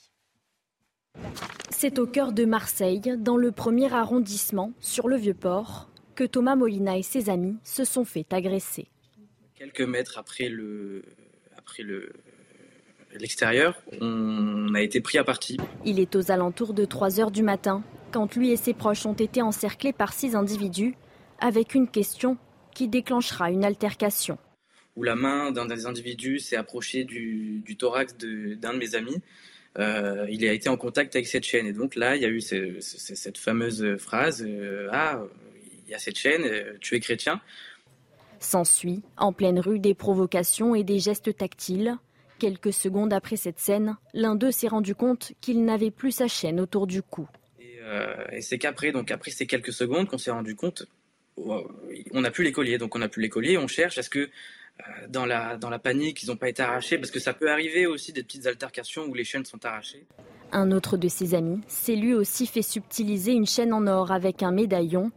Une plainte contre X pour vol en réunion a été déposée. L'actualité internationale ce matin marquée par le feu vert de la CDAO pour une opération militaire au Niger. Après, je vous le rappelle, un coup d'État il y a deux semaines, eh bien, les dirigeants de la communauté économique des États d'Afrique de l'Ouest se sont réunis, Marine, pour rétablir l'ordre constitutionnel. Oui, le ministère français des Affaires étrangères a affirmé son soutien à l'ensemble des conclusions adoptées à l'occasion de ce sommet exceptionnel. Emmanuel Macron, en vacances au fort de Brégançon, a fait un point hier à l'issue de ce sommet avec ses ministres et l'ambassadeur à Niamey. Et on va faire le point justement avec le général Bruno Clermont qui est en liaison avec nous. Euh, mon général, l'option militaire est donc retenue. Euh, cela veut dire quoi? Cela veut dire qu'on pourrait s'attendre à une intervention pour euh, libérer le président Mohamed Bazoum ou alors nous sommes encore euh, dans le temps de la diplomatie? Alors c'est évidemment plus compliqué que ça, puisque la, CDAO a, maintenu, a reconduit le principe qu'elle avait fixé lors de sa première réunion, c'est-à-dire d'une côté la tentative de dialogue et la pression politique et diplomatique, et de l'autre une, politique plus sévère, avec d'une part des sanctions économiques euh, qui, euh, qui, qui, portent leurs fruits et, qui vont être très, très difficiles à supporter par, les, par la junte du Niger, mais également la menace de l'opération militaire. Donc c'est cette menace d'opération militaire qui s'est amplifiée lors de ce sommet, puisqu'on est passé d'un concept d'opération, d'une déclaration de principe avec euh, l'étude des différentes options pour les chefs militaires, à la décision de faire ce qu'on appelle en termes militaires la génération de forces, et donc d'identifier les pays qui vont participer, les forces qui vont participer, d'assembler ces forces, de les déployer quelque part aux frontières euh, du Niger euh, pour une opération euh, dite imminente. Et celui qui a donné le plus d'informations, c'est le président de la Côte d'Ivoire, puisqu'il parle vraiment d'opération militaire imminente. et il annonce, par exemple, que la Côte d'Ivoire va donner un bataillon de 1000 soldats pour cette opération. Voilà ce qu'on en sait. On est dans une logique maintenant où il y a une épée de Damoclès permanente. Ce qu'on ne sait pas, c'est quand cette opération imminente va être déclenchée, parce que ça peut prendre en France plusieurs heures pour réunir les forces, puisque les militaires français anticipent. En Afrique, ça peut prendre sans doute euh, beaucoup plus que plusieurs heures, voire plusieurs jours pour être capable de mener l'opération. En tout cas, une décision saluée par euh, Paris. La France qui, euh, elle, a toujours exprimé que l'option militaire devait être assumée je pense que ce n'est pas aussi simple que ça du côté français. Si vous regardez le communiqué hier du Quai d'Orsay ou la déclaration de la ministre, la ministre soutient totalement les décisions de la CDAO. Donc, la décision de la CDAO, il y a toujours cette ambiguïté entre la, recherche d'une solution diplomatique et, l'affirmation de la menace militaire. La France est, certainement sur ce portage. D'ailleurs, elle est en dialogue permanente avec la CDAO. Il n'y a pas beaucoup de doutes sur la question. Euh, maintenant, ça ne veut pas dire que cette opération militaire va en déclencher une guerre au Niger. Je pense que ce n'est pas le but qu'il y ait une guerre rangée entre les forces de coalition qui comprendrait 4-5 pays de CDAO sous la direction du Nigeria et le Niger et des alliés. D'abord parce que le Niger n'a pas d'alliés. Et ensuite parce que l'objectif, c'est plutôt de faire un coup de force, hein, euh, une espèce d'entrée en force euh, sur le territoire du Niger, en direction de Niamey, en direction du palais présidentiel, pour tester vraiment la population et la volonté du, euh, du putsch à entrer en, conflit contre la CDAO. Et ça, effectivement, l'avenir nous dira si cette, cette menace, en tout cas cette stratégie, va fonctionner. Merci, mon général, le général Bruno Clermont, qui nous éclaire tout au long de la matinale sur la situation euh, au Niger. Actualité internationale, toujours avec ces images, vous allez le voir, images terribles. À Hawaï, euh, les flammes ont ravagé la station balnéaire de Laina et au moins 53 personnes ont perdu la vie un bilan euh, effectivement marine hein, qui pourrait s'alourdir dans les prochaines heures. Oui, Joe Biden a décrété euh, l'état de catastrophe naturelle. Pour l'heure, plus de 1700 bâtiments ont été détruits ou endommagés et 11 000 foyers et commerces se trouvaient sans électricité hier soir. L'incendie a été attisé par des vents violents nourris par la force de l'ouragan Dora qui passe actuellement dans l'océan Pacifique. Il pourrait être le plus meurtrier euh, de l'été. Allez, on, reste aux, États-Unis, Marine, avec un tout autre sujet, la cérémonie des Emmy Awards à présent, eh bien, figurez-vous qu'elle est officiellement reportée au 15 janvier 2024. Elle était prévue initialement au mois de septembre. Alors dites-nous Marine, quelle est la raison? Eh bien, c'est une grève monumentale des acteurs et des euh, scénaristes d'Hollywood. Depuis 100 jours maintenant, aucun accord n'a été euh, trouvé pour mieux rémunérer les auteurs de scénarios avec les bénéfices issus du streaming ou pour encadrer euh, l'usage de l'intelligence artificielle dans l'industrie. Explication de Marie-Liesse Chevalier. Depuis 100 jours, la colère gronde dans les studios d'Hollywood. Les scénaristes sont en grève et la production de films et de séries est paralysée. Ils réclament de meilleures rémunérations et des garanties concernant l'usage de l'intelligence artificielle. Nous voulons de l'égalité et de meilleurs salaires. Nous voulons nous débarrasser de l'intelligence artificielle. Comment veulent-ils remplacer des cerveaux de scénaristes hollywoodiens par des robots? C'est vraiment un non-sens. Depuis le 14 juillet, 160 000 acteurs ont rejoint le mouvement, soutenus par une dizaine de stars. Georges Clooney, Meryl Streep, Leonardo DiCaprio ou encore Julia Roberts ont ainsi chacun donné un million de dollars ou plus pour soutenir les acteurs en difficulté. Nous sommes ici sur le long terme, mais nous avons de la compassion pour tous ceux qui ont été contraints de trouver un autre boulot pour être capables de nourrir leurs enfants ou de payer les factures. Nous, les artistes, nous sommes solidaires, nous sommes dévoués. Aucun accord n'a pour l'instant été trouvé avec les studios et aucune issue n'est prévue pour l'instant. La dernière grève des scénaristes date de 2007. Elle avait coûté 2,1 milliards de dollars à l'économie californienne. Pendant que vous dormiez cette nuit à 1h10 heure française, eh bien l'engin russe Luna 25 a décollé vers la Lune. Il doit rejoindre le satellite naturel dans cinq jours. C'est ça, Marine? Oui, euh, le lancement euh, de la sonde est la première mission lunaire pour Moscou depuis 1976, l'époque à laquelle l'URSS faisait euh, figure de pionnier dans la conquête spatiale.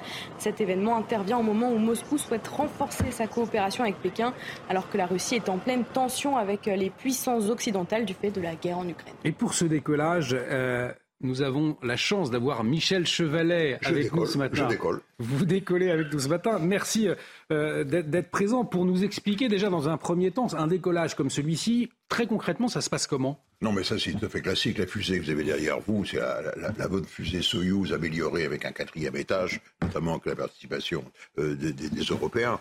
Euh, rien, de bien, rien de bien nouveau de, ce côté-là. Et la mission en soi, je, voulais, je voulais le détailler, rien d'exceptionnel. Ça a déjà été fait, fait, fait et, refait. Simplement, c'est et montre ses muscles. C'est ça, mais pourquoi c'est depuis 60 Attendez, faut réaliser bien. En 72, le 4, la quatrième tentative de lancer la gigantesque fusée lunaire russe, la N1, pour concurrencer les Américains qui étaient déjà arrivés sur la Lune en 69. Là, on est en 72. Quatrième lancement, quatrième explosion. Et là, mm. les Soviétiques, à l'époque, ont dit on se détourne de la Lune, c'est fini. On a, perdu la partie. Et donc, eh ben, eh ben, on a ravaudé, euh, manque d'argent, manque de volonté politique, etc. Donc, la, mission en soi, pour répondre à vous, qu'est-ce qu'elle va faire? Un voyage de 4-5 jours. Elle se met en orbite à 100 km autour de la Lune, mais orbite polaire, c'est intéressant parce qu'on va survoler le pôle sud, et c'est au pôle sud, elle va baisser son altitude à 15 km, et puis elle va entamer un coup de frein, et elle va se poser, on lui souhaite, en douceur, maximum 10 km par heure, se poser dans un cratère au pôle sud, et puis là, bah, elle va gratter un peu le sol, mais rien de bien spectaculaire. Hein. Alors rien de bien spectaculaire, mais pourquoi cette convoitise de la Lune alors? Parce que c'est dans l'air du temps, mon cher. C'est la mode. Non, non, mais il y a des modes dans le domaine scientifique. Il y a des modes. C'est reparti. La Lune, c'est reparti à partir de 2000, avec les Américains qui ont dit America great again, on va aller sur la Lune. C'est en, 2000, hein, on est en 2023. Et, c'est toujours pas fait. On parle du, retour de l'homme sur la Lune en 2024, 2025. Mais comme il y avait des projets euh, américains, il y avait des projets indiens, il y a des projets chinois, et surtout la menace des Chinois, la République arabe unie aussi, et eh ben, ben, ben, les Russes disaient ben, nous, et nous, et nous, et nous. Alors on ravaude d'une mission. Euh, là, ce que vous voyez, la, mission, moi j'ai retrouvé, le projet a démarré en 97. Ah oui, effectivement. On ça remonte, Ça remonte, ouais. Il n'y avait pas la volonté politique, il n'y avait pas l'argent, et surtout, il y a une perte de savoir-faire, de compétences. Les, grands techniciens les Russes, faute d'argent, ont fait autre chose. Mmh. moi, j'en ai retrouvé à Moscou qui sont chauffeurs de taxi. Ça fait qui vivent.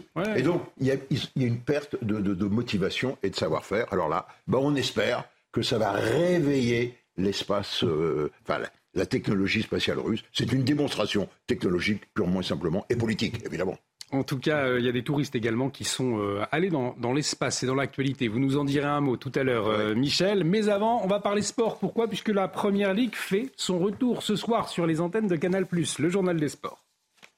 Votre programme avec Groupe Verlaine, centrale photovoltaïque à poser en toute simplicité n'importe où. Groupe Verlaine, connectons nos énergies. Et donc Marine, le, champion en titre, Manchester City, défie ce soir Burnley à 21h, donc sur les antennes de Canal+.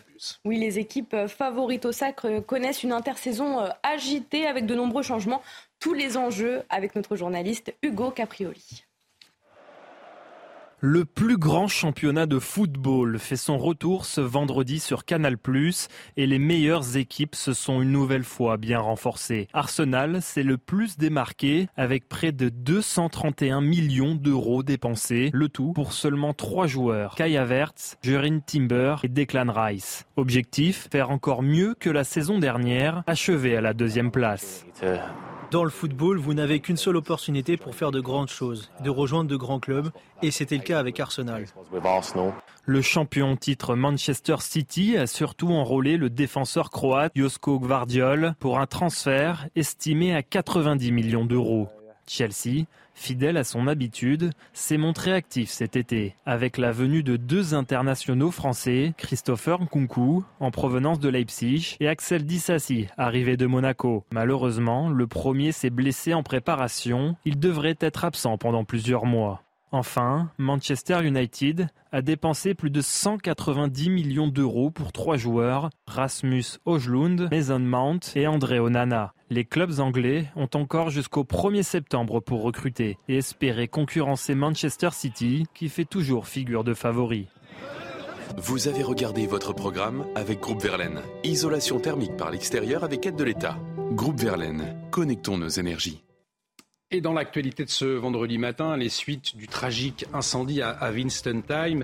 Et on, l'a appris, hein, le bâtiment incendié n'avait aucune autorisation pour son activité. La structure n'avait pas reçu la visite euh, de la commission de la sécurité. Alors qu'est-ce que ça euh, signifie? Euh, Quelles normes à respecter lorsque l'on ouvre un gîte? Comment cela se passe? On va en parler avec notre invité dans un instant. Il s'agit de Solange Escure, la directrice nationale des gîtes de France, sera en liaison avec nous. Restez avec nous sur CNews. À tout de suite.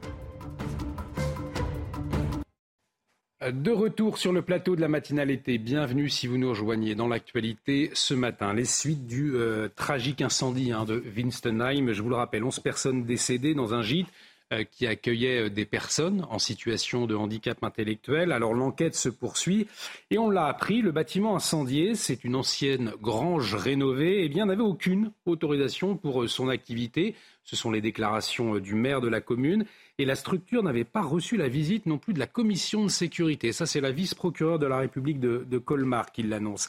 Alors, quelles sont les normes à respecter pour ouvrir un, gîte? Comment euh, cela se passe? Voilà toutes les interrogations ce matin. Justement, on va en parler avec notre invitée Solange Escure, directrice nationale des gîtes de France qui est en, liaison avec nous. Solange Escure, bonjour. Merci euh, d'avoir accepté notre invitation pour nous, éclairer justement euh, sur ces, précisions. Tout d'abord, pour qu'un gîte puisse être loué ou habité euh, par un groupe, quelles sont les normes à respecter, les principales grandes normes? Bonjour. Pour qu'un gîte de groupe classé ERP puisse accueillir du public, il faut effectivement qu'il ait d'abord reçu euh, la visite de la commission de sécurité et que euh, le rapport de visite euh, émette un avis favorable, que la commission ait émis un avis favorable. Vous parlez d'un gîte ERP. Qu'est-ce que ça signifie? Alors, un ERP, c'est un établissement recevant du public. Donc, les gîtes de groupe qui accueillent plus de 15 personnes rentrent dans la réglementation établissement recevant du public, comme beaucoup euh, d'établissements, euh, une salle de spectacle, euh, tout ce qui est établissement qui reçoit du public et non privé. Alors on l'a compris, il y a une commission de sécurité, il y a un feu vert qui est donné, mais comment expliquer qu'un gîte qui n'est pas aux normes puisse tout de même accueillir du public? Ça veut dire qu'il n'y a pas de, contrôle de, de bâtiments en amont. C'est là où il y a des interrogations ce matin. Alors chaque propriétaire doit en fait faire une déclaration d'ouverture, demander euh, la visite de la commission de sécurité et par exemple chez Gîtes de France, ça fait partie de l'accompagnement de nos propriétaires.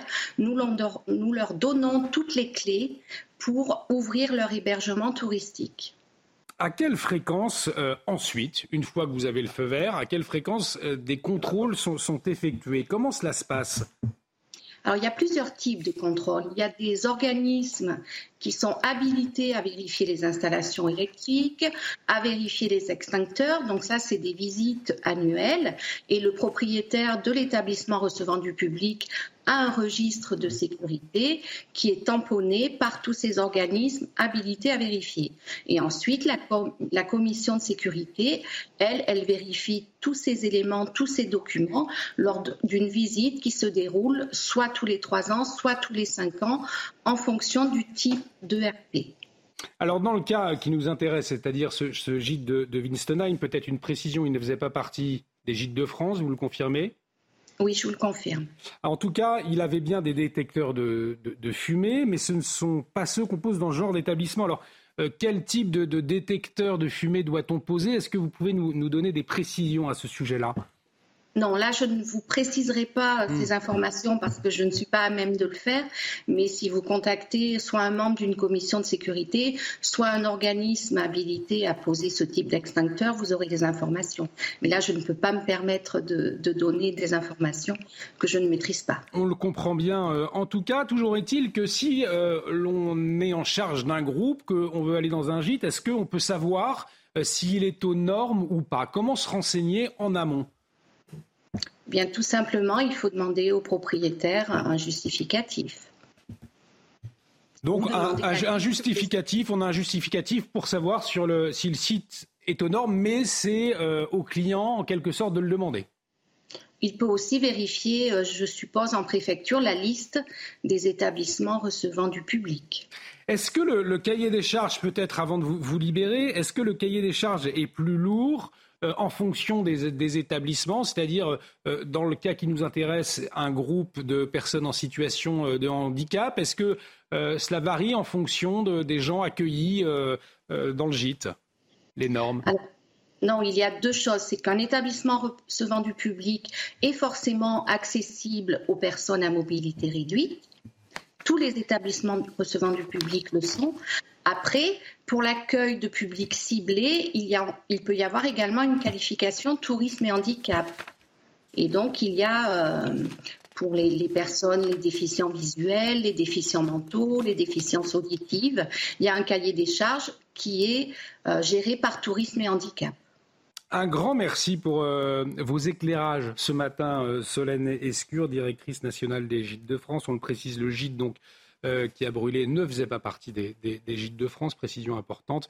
L'enquête se poursuit. Pour le moment, l'absence de contrôle et, cet incendie, il n'y a pas de, de, conséquences pour le moment révélées par l'enquête. une enquête qui sera longue, on l'a dit. Vous restez avec nous. Euh, sur CNews, puisque vous allez voir ces images impressionnantes dans un instant euh, d'une violence rare. Ça s'est passé à Grigny, un vol euh, des individus qui ont tenté de, voler une moto, mais les policiers de la brigade anticriminalité sont intervenus. En tout cas, des événements qui ne sont pas isolés. On vous en parle tout de suite sur notre antenne.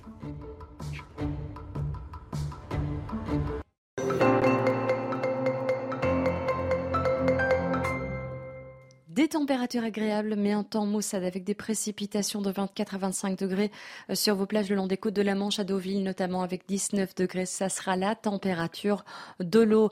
Un ciel gris avec des précipitations à Noirmoutier, 22 degrés seulement et 19 degrés pour oser mettre les pieds dans l'eau. Le temps sera plus calme, plus ensoleillé à Saint-Jean-de-Luz avec des températures qui aussi entre 25 et 27 degrés. Pour aller surfer, vous aurez un petit 23 degrés. Mettez bien de la crème solaire. Lundi suivi sera de 9 à Sanary-sur-Mer, du beau soleil, 27 degrés. Et la petite brasse quotidienne, eh bien, vous la ferez avec une température de l'eau de 17 degrés. À Cannes, plein soleil, 29 degrés comme à Ajaccio. Mettez de la crème solaire également. Lundi suivi sera élevé. La température de l'eau sera de 23 degrés.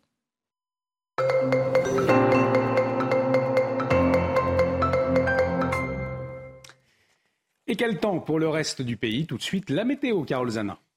La météo avec BDOR.fr. L'agence BDOR vous donne accès au marché de l'or physique. L'agence BDOR, partenaire de votre épargne. Alors un temps estival hein, à Ajaccio ce matin, Carole. Oui, Olivier, euh, ce matin, comme hier d'ailleurs, et euh, bonne nouvelle pour les Aoussiens, les vacanciers qui se trouvent actuellement là-bas, eh bien, la journée s'annonce très belle. Ne soyez pas surpris avec euh, ces petits brouillards qui pourraient vous peut-être vous surprendre, vous étonner du côté d'Ajaccio ce matin, puisque nous avons ce flux d'ouest qui plaque l'humidité au sol. Nous avons euh, ce matin de l'humidité sous forme euh, de pluie euh, éparse du côté de la Bretagne, en cours de la Normandie à l'avant. Un dégradé nuageux, davantage de soleil sur une bonne partie est et sud du territoire. Dans le courant de l'après-midi, eh bien, sur les parties nord, nous aurons quelques orages à la clé, quelques coups de tonnerre également, quelques averses entrecoupées ici et là de quelques éclaircies, toujours du grand beau temps sur une bonne moitié sud du territoire. Vos températures pour ce matin, elles oscilleront entre 12 et 23 degrés, 12 pour Reims, 17 pour Brest, 23 pour Perpignan. Et dans le courant de l'après-midi, ça va encore euh, chauffer dans le sud. Nous sommes euh, quelques degrés au-dessus des normales de saison. On aura 34 degrés pour Lyon, nous aurons 32 pour Bordeaux et 21 degrés pour Brest. La suite du programme s'annonce assez instable, notamment samedi avec des rafales euh, devant au niveau des côtes de la Manche. Attention, on sera vigilant au pied des Pyrénées ou encore du côté des Alpes. Si vous êtes randonneur, eh bien, attention, grande prudence. Il y aura également quelques orages et des averses sur les régions du nord-est. Dimanche, à nouveau, eh bien, nous aurons des averses avec ponctués de quelques orages des Landes verts la Champagne-Ardenne en avant et en arrière, eh bien, nous aurons un temps calme et sec et des conditions anticycloniques et lundi des averses euh, du Massif central en remontant vers les régions du Grand Est. Les températures, quant à elles, resteront estivales. Elles oscilleront entre 26 et 30 degrés. C'était la météo avec BDOR.fr. L'agence BDOR vous donne accès au marché de l'or physique. L'agence BDOR, partenaire de votre épargne. De retour sur le plateau de la matinale été, il est 7h30. Bienvenue si vous nous rejoignez à la une de l'actualité de ce vendredi matin. Cette agression impressionnante à filmer à Grigny. Des individus tentent de voler une moto avec violence, mais l'intervention rapide de la BAC interrompt le délit, un phénomène répandu très difficile à endiguer dans la ville, on le verra. Trois policiers du raid mis en examen et placés sous contrôle judiciaire après le décès d'un homme en marge des émeutes début juillet. Les hommes d'élite visés par la justice pour des violences avec armes ayant entraîné la mort sans intention de la donner. Les détails avec notre journaliste Police Justice Tanguy et puis chute sans précédent des achats alimentaires des Français face à l'inflation. Les ménages revoient leur habitude et limitent leurs courses du nourriture du jamais vu depuis 1980. Décryptage avec Vincent Roy. Et puis un village normand dépense une fortune pour sauver son église. La commune de Combloux dans l'Orne a dépensé dix fois son budget annuel, une mobilisation indispensable selon le maire pour défendre notre patrimoine. Reportage dans ce village de 63 habitants dans la matinale. Et cette vidéo insoutenable, donc ce matin, cet euh, homme frappé par quatre individus à Grigny, en Essonne, pour lui dérober son scooter. Cela s'est passé aux abords de la cité sensible de la Grande Borne où plusieurs habitants avaient déjà été agressés plus tôt euh, dans la journée, hein, Marine. Oui, apercevant loin les forces de l'ordre, les malfrats ont pris la fuite à pied. Deux d'entre eux, dont un mineur, ont pu être arrêtés. Le récit est signé Tony Pitaro. Ce mercredi, vers 19h40 à Grigny, quatre individus circulant sur une moto et un scooter volé se dirigent vers un homme et le frappent violemment avec une arme qui se révélera être factice. Cette agression fait suite à trois autres agressions du matin, deux vols à main armée de, de stations-service à proximité. Euh, et là, il y a une enquête d'envergure qui est mise en place euh, de manière, de manière à, retrouver euh, tous les individus qui, ont pu participer à ces, actes de délinquance. La police, qui surveillait déjà la zone, a pu intervenir très rapidement. Selon nos informations, parmi les quatre individus en fuite, L'un d'eux a été interpellé, comme on le voit sur cette image. Un autre individu âgé de 17 ans l'a été par la suite. Les enquêteurs les soupçonnent d'une dizaine de faits de vol. Ça s'est passé sur la RN445, hein, qui, euh, qui, est une grande avenue qui longe euh, tout le secteur de la Grande Borne. C'est vraiment le secteur, euh, on va dire, un peu privilégié des, des délinquants qui y œuvrent pour, pour s'attaquer aux forces de l'ordre et, et commettre leurs méfaits. Le ministre de l'Intérieur, Gérald Darmanin, remercie des policiers. À Grigny, comme partout sur le territoire national, les policiers, singulièrement dans cette affaire, ceux de la BAC, interviennent et interpellent courageusement pour lutter contre des délinquants violents et dangereux. Merci à eux. Ce carrefour avait déjà été au cœur de l'actualité en 2016, où quatre policiers avaient été pris pour cible par des jets de cocktails Molotov. Alors on le précise, cette cité en pro-violence fait partie hein, des quartiers qu'on appelle les quartiers de reconquête républicaine, Marine. Oui, ces zones caractérisées euh, par des difficultés de délinquance, notamment malgré un déploiement euh, des policiers du quotidien dans ce quartier. La situation ne s'améliore pas. Écoutez euh, Claude Carillot, secrétaire départemental Alliance Police 91 cette, zone, donc je rappelle que c'est euh, le quartier de la Grande Bande est un quartier de reconquête républicaine hein, avec euh, des moyens qui ont été mis euh, en place, qui, qui ont tendance à s'estomper puisque les effectifs ne sont pas assez nombreux. Mais néanmoins, le travail continue de la part de, mes collègues qui, malgré l'ultra-violence faite dans ce quartier, continuent à interpeller, continuent à, confier les individus à la justice qui doit faire son travail elle aussi, je dois le rappeler.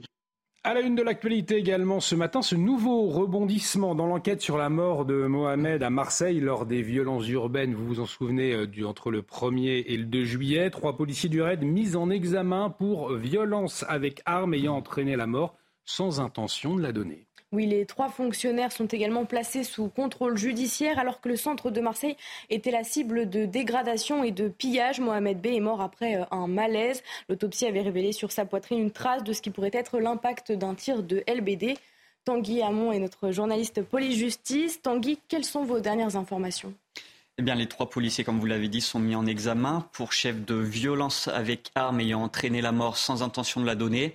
C'est un point important car cela signifie que nous sommes dans le cas d'un homicide involontaire.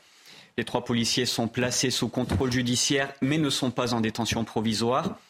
Alors ces mises en examen, elles signifient que le juge d'instruction a estimé que des indices graves et concordants montrent que les trois policiers sont impliqués dans les tirs qui ont visé Mohamed Bendris. Pour rappel, il y a eu trois tirs, dont un de LBD qui l'aurait touché au niveau du thorax. Euh, les circonstances des faits ont été dévoilées par le parquet hier. Mohamed Bendris était en train de poursuivre un pillard à scooter pour lui voler le sac qu'il venait lui-même de voler, c'est-à-dire qu'il essayait de voler un voleur. Et c'est en prenant la fuite, en voyant les policiers du raid, qu'il a remonté leur colonne en empruntant un trottoir à, contresens. C'était à ce moment-là que les policiers euh, lui ont tiré dessus, dont le tir de LBD qui lui a été fatal. L'enquête doit désormais préciser quel a été le rôle de chacun des, trois policiers dans ces tirs. Il y a également deux questions centrales pour la suite de l'enquête. Euh, y a-t-il eu un usage proportionné de la force et y a-t-il eu une bonne utilisation des projectiles de type flashball? Merci beaucoup Tanguy Hamon. On y reviendra avec notre invité justement à 8h15. C'est Vincent Ergot, euh, le responsable RAID Alliance, qui reviendra sur cette affaire. Il nous donnera son ressenti. Il nous dira aussi dans quelles conditions euh, cette unité d'élite était déployée pendant les émeutes. À 8h15 donc, à ne pas manquer. on va parler à présent de, de l'inflation. ça nous préoccupe tous et vous l'avez certainement constaté sur votre ticket de caisse. La facture, elle grimpe. Elle grimpe depuis plusieurs mois, plus 18,4% en un an et demi. Ça, c'est l'INSEE qui le dit. Alors, résultat, eh bien, Marine, c'est vrai que l'assiette est de moins en moins conséquente et les paniers de plus en plus petits pas seulement de plus mauvaise qualité aussi. Oui, tout à fait. Entre le dernier trimestre 2021 et le deuxième trimestre 2023, les achats alimentaires des Français ont diminué de 11,4% en volume. Chaque jour, les Français se serrent un peu plus la ceinture en attendant leur salaire. Certains ménages sont même obligés de sauter des repas. Illustration à l'Aïle Rose dans le Val-de-Marne avec Pierre Emco. Le récit est signé Dounia Tencourt. Inflation oblige, les Français ont réduit drastiquement leurs dépenses. Après la hausse des prix de l'énergie, c'est au tour des produits alimentaires de voir leur prix flamber, plus 18% en un an et demi selon l'INSEE. Conséquence, les consommateurs sont plus regardants lors de leurs achats, quitte même à se priver de certains aliments. Oui, je fais plus attention. Peut-être que je mange moins de viande rouge. Maintenant, c'est systématique, on dépasse les 100 euros. Et on a l'impression de rien avoir. Et on profite des promotions. Donc ça, veut bien dire que ça a pris un sacré coup. Dans ce contexte, de plus en plus de Français optent pour des produits moins chers. Face à l'inflation alimentaire, les habitudes de consommation sont appelées à se modifier. Il faut qu'il y ait cette curiosité, cette capacité de comparaison des prix, que ce soit en magasin physique ou en ligne, et euh, également de privilégier euh, les produits euh, locaux, de saison, qui ont évidemment moins de transport, moins de stockage. Avec la hausse des prix, de nombreux consommateurs choisissent donc de privilégier les offres en promotion ou se tournent encore vers les bacs anti-gaspillage. On constate, un hein, Vincent Roy, donc euh, les habitudes des Français euh, changent. Ils achètent, moins de, de, nourriture, on vient de le voir. Mais à qui la faute cette inflation? Euh, selon vous L'exécutif, les distributeurs, un exécutif impuissant Bref, comment est-ce que euh, quel est votre regard sur cette inflation qui se poursuit? C'est difficile à définir. En tous les cas, souvenez-vous euh, de, des campagnes qui ont eu lieu. Il faut manger 5 fruits et légumes par jour. Moi, je veux bien, mais quand vous avez le, dans Paris, je parle de ce que je connais, le melon à 3 euros, on m'indique, un téléspectateur m'indiquait hier que dans l'Oise, le kilo de pommes de terre était à plus de 3 euros. Comment voulez-vous que les, gens fassent.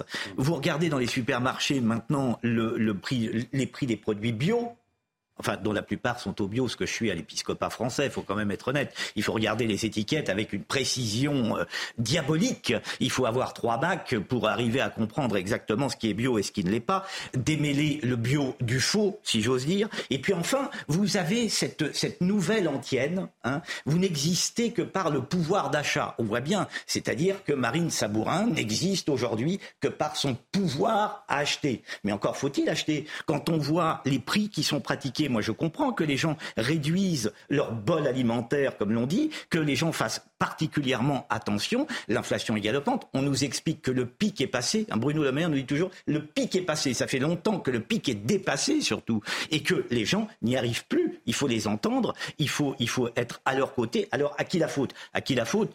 Euh, Je ne sais. ce, que, ce que je constate, en tous les cas, c'est que la volonté affichée n'est en rien de réduire cette inflation. Pour quel motif? Mystère et boule de gomme. Interrogation, on aura l'occasion d'en redébattre, bien évidemment. Merci Vincent Roy pour ce euh, décryptage. On va partir euh, à présent dans le village de Comblot. C'est dans l'Orne. 64 euh, habitants, 64 habitants qui mettent tout en œuvre eh bien, pour sauver le patrimoine de cette commune, son église, sa chapelle, qui date du XIIe siècle. Et Marine, eh bien, plus de 420 000 euros investis hein, pour les sauvegarder. C'est énorme, l'équivalent de 10 fois le budget annuel actuel de la commune. Oui, les fonds ont été euh, récoltés via l'association Coblo Rénovation, créée par une habitante du village. Le village qui concourt à présent au prix Trévise 2023 de la Fondation de la sauvegarde de l'art français. Un prix qui promeut les restaurations architecturales et les récompenses de 5 000 euros. Reportage de Florian Paume et Aminata Dem.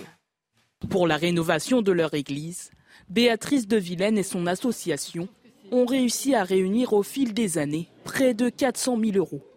Un exploit pour cette commune normande de seulement 64 habitants. Il a fallu créer cette association et puis chercher les fonds. Et la commune a fait un emprunt euh, de 20 ans. Depuis 2008, grâce à sa détermination pour sauvegarder l'église Saint-Hilaire et sa chapelle, de nombreux travaux ont pu être effectués. On a refait le, confessionnal, on a refait la chaire qui était complètement euh, abîmée, la voûte qui s'écroulait. Les habitants, eux aussi, se sont pleinement investis. Oui, on a remis tout en, en état du mieux qu'on a pu. Parce que bon, c'est sûr qu'une église, c'est comme une maison, ça s'entretient. Un travail acharné qui leur aura valu une nomination pour le prix Trévis 2023 c'est un symbole, et on tient à ce que ça perdure, que ça continue, que ce qui nous a été légué par nos prédécesseurs ne, ne, disparaisse pas.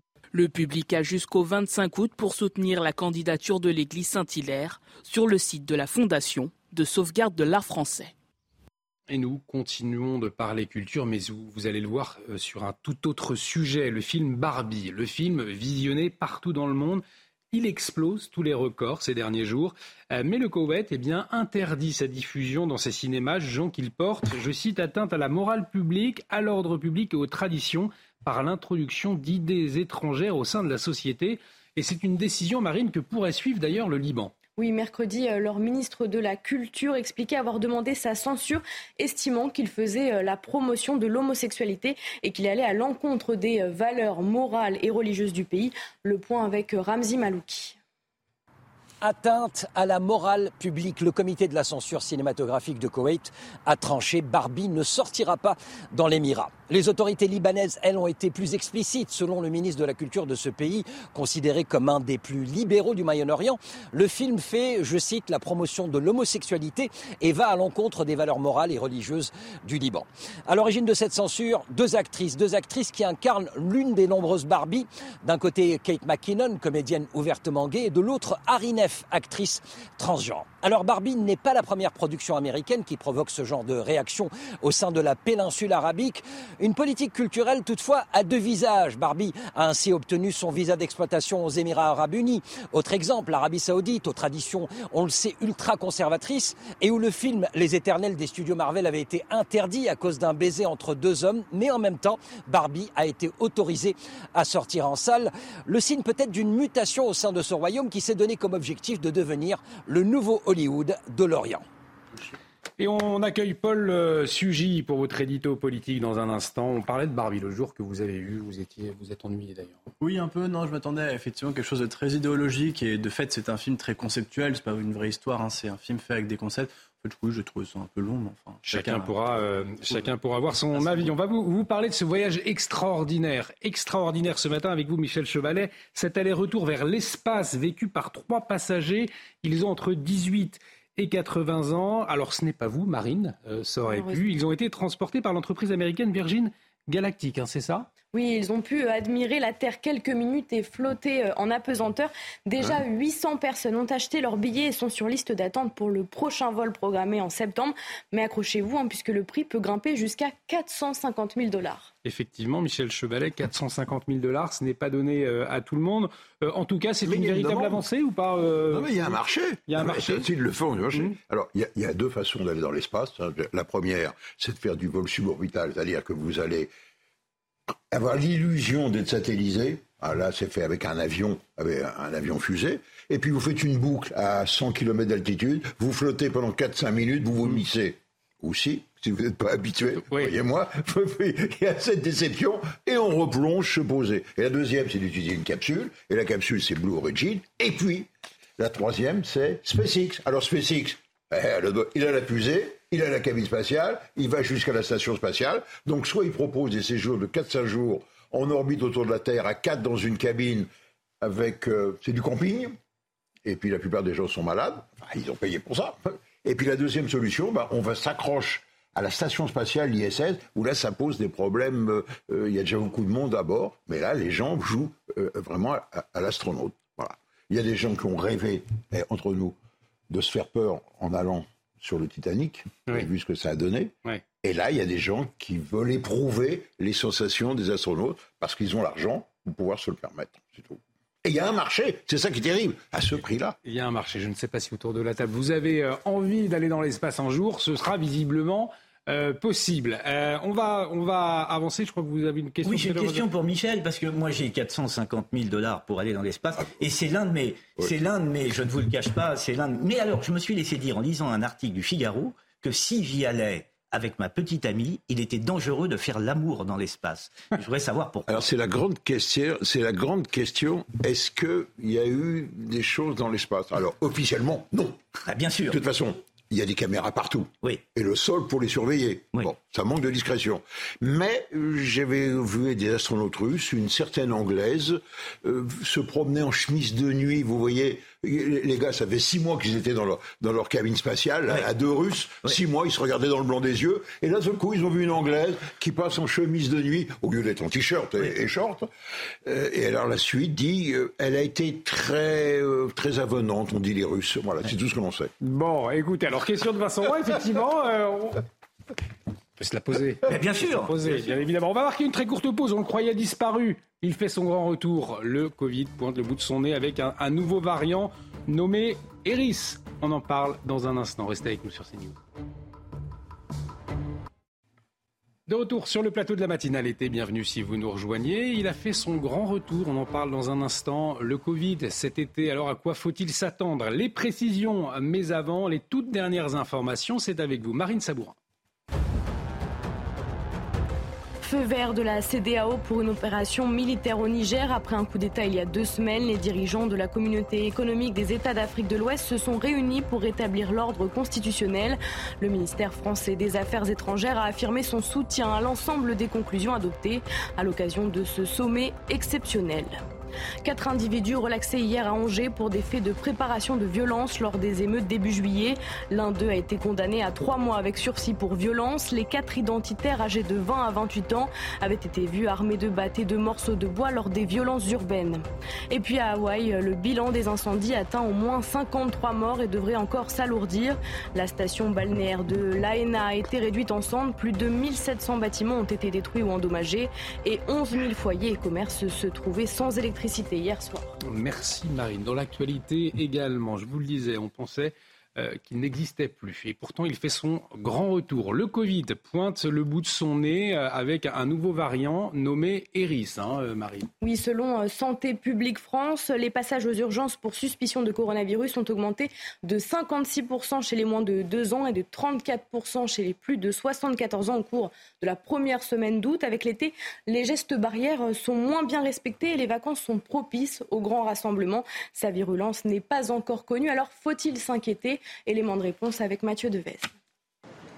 Nez bouché, mal de gorge, de tête ou encore forte fatigue, les symptômes associés à Eris ne sont pas nouveaux, mais ce variant est davantage transmissible que les précédents. C'est un variant euh, de type Omicron euh, qui euh, a acquis deux mutations supplémentaires, probablement à l'origine d'une augmentation de sa transmissibilité, mais pas d'une augmentation de sa virulence. néanmoins, comme avec les sous-variants de Micron précédents, les personnes très âgées avec comorbidité immunodéprimée euh, eh bien, sont toujours à risque, à l'occasion d'une infection euh, par euh, cet Omicron, de faire une décompensation de leur maladie, voire une pneumonie grave les conduisant à l'hôpital.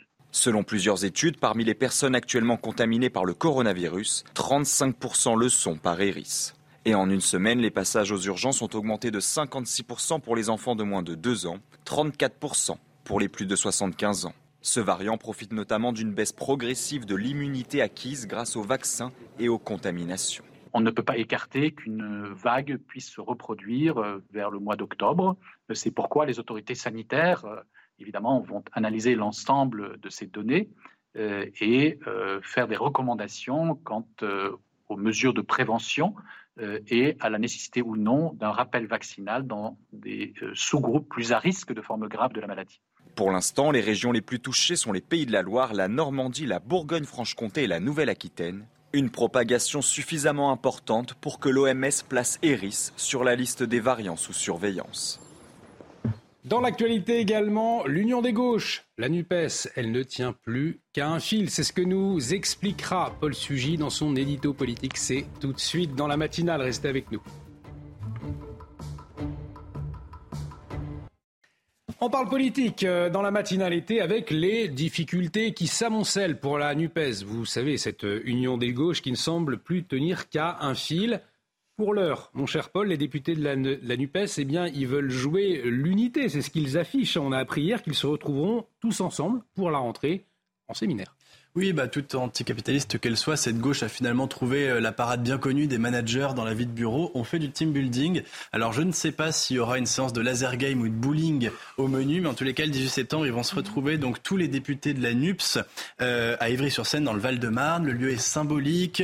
Euh, on a fait savoir aux rédactions que Ivry est donc à la fois une ville tenue par les communistes, mais dans une circonscription qui est à la main des insoumis, et où en plus se trouve le siège du Parti socialiste. Enfin, c'est dire si ce ne sera pas la, la journée de la paix au sein de la NUPS quand même. Le but, eh bien, c'est de s'afficher unis aussi, euh, de préparer la rentrée, euh, notamment la rentrée parlementaire. Il y a un certain nombre de textes sur lesquels il faut que la NUPS eh bien, se mette d'accord pour une position commune sur l'immigration, sur le plein emploi, sur le budget aussi de la, de la sécurité sociale. Donc c'est un séminaire de rentrée mais qui en même temps permettra de refaire une photo de famille un peu plus d'un an après celle qui avait lancé euh, la NUPS à l'Assemblée nationale. Euh, photo de famille, mais derrière l'unité de façade, les dissensions euh, sont nombreuses. Elles n'ont pas arrêté de s'exprimer, on l'a vu hein, tout au long de l'été. Oui, si la NUPS était une émission de télévision, on serait passé très rapidement de Marié aux premières gares à Colanta. J'ose pas dire Fort Boyard pour pas flatter l'ego d'un député de la formation de la NUPS qui en a suffisamment comme ça.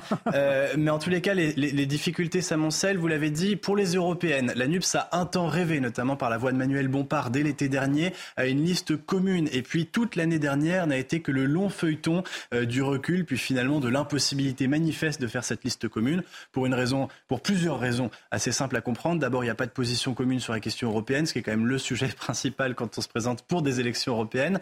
Par ailleurs, c'est une élection qui profite euh, beaucoup plus aux écologistes et ils n'ont pas envie de se retrouver noyés euh, dans la NUPS pour faire le jeu de Jean-Luc Mélenchon. Et puis par ailleurs, ils ne siègent de toute façon même pas tous les partis unis au sein de la NUPS dans les mêmes groupes parlementaires au Parlement européen. Euh, les sénatoriales aussi, donc qui arrivent à la rentrée, sont d'un sujet de division. Euh, les députés socialistes, communistes et euh, euh, écologistes sont prêts euh, ici à faire front commun, mais sans les insoumis qui ne sont pas présents au Sénat. Et là encore, eh bien, les lieutenants des différents partis de gauche n'ont pas envie de se sacrifier euh, pour le parti de Jean-Luc Mélenchon. Et par ailleurs, tout l'été, on a vu des conflits de personnes s'attiser, notamment entre Sandrine Rousseau et Fabien Roussel, mais qui ne sont pas simplement des conflits d'ego, qui sont de vrais conflits de lignes politiques. Notamment, c'est l'attitude de Fabien Roussel après les émeutes, le refus de s'associer à une critique féroce de la police et des institutions républicaines eh bien, qui lui a attiré euh, à la fois l'antipathie de tous les autres barons de la gauche et en même temps la sympathie des électeurs, puisque pour la première fois, il apparaît en tête dans les enquêtes d'opinion sur euh, les différents euh, leaders à gauche auprès de l'opinion de gauche. Donc c'est dire si ces tensions ne, finalement ne s'inscrivent pas aussi dans une course à la rivalité, eh bien pour prendre la suite de Jean-Luc Mélenchon à la tête de cette union des gauches. Mais peut-être en, quelques mots pour conclure, mon cher Paul, est-ce que ça veut dire, vous nous dites ce matin que les jours de la Nupes, au fond, ils sont comptés? Alors je vais vous le dire, oui, mais c'est pas nouveau et c'est pas pour autant qu'elle va disparaître tout de suite. Euh, d'abord, on, pose quasiment cette question depuis le début. Dès, que la NUPS s'est créée, on a tout de suite dit que c'était un équilibre précaire. C'est vrai, mais c'est l'histoire de l'union des gauches depuis deux siècles. Par ailleurs, elle va tenir a priori au moins jusqu'aux européennes. Et surtout, surtout, la NUPS bénéficie quand même d'un avantage, c'est que, eh bien, elle a un adversaire commun à l'Assemblée nationale, euh, qui est euh, entre guillemets l'extrême droite, qui va, si vous voulez, de Marine Le Pen jusqu'à Emmanuel Macron. Mm. C'est la grande facilité qu'a la gauche de se retrouver unie lorsqu'elle désigne son adversaire.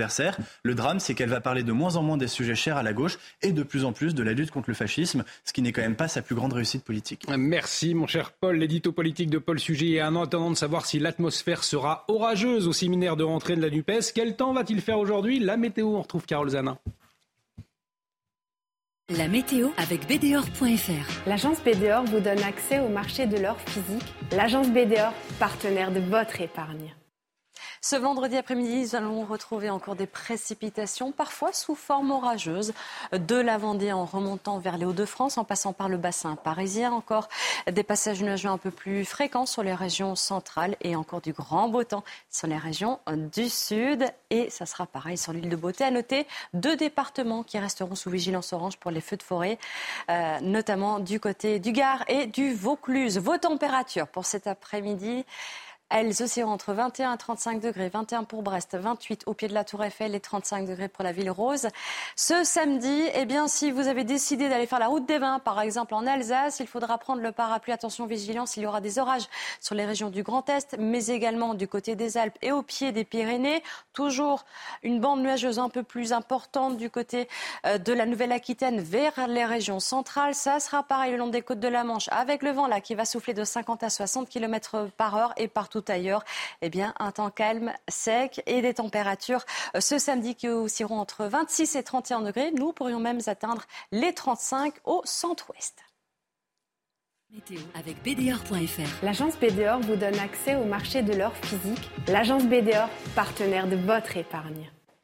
Bienvenue si vous nous rejoignez dans la matinale été sur CNews. À la une de l'actualité de ce vendredi matin, le bâtiment incendié à Winstenheim n'avait aucune autorisation pour son activité. La structure n'avait pas reçu la visite de la commission de la sécurité.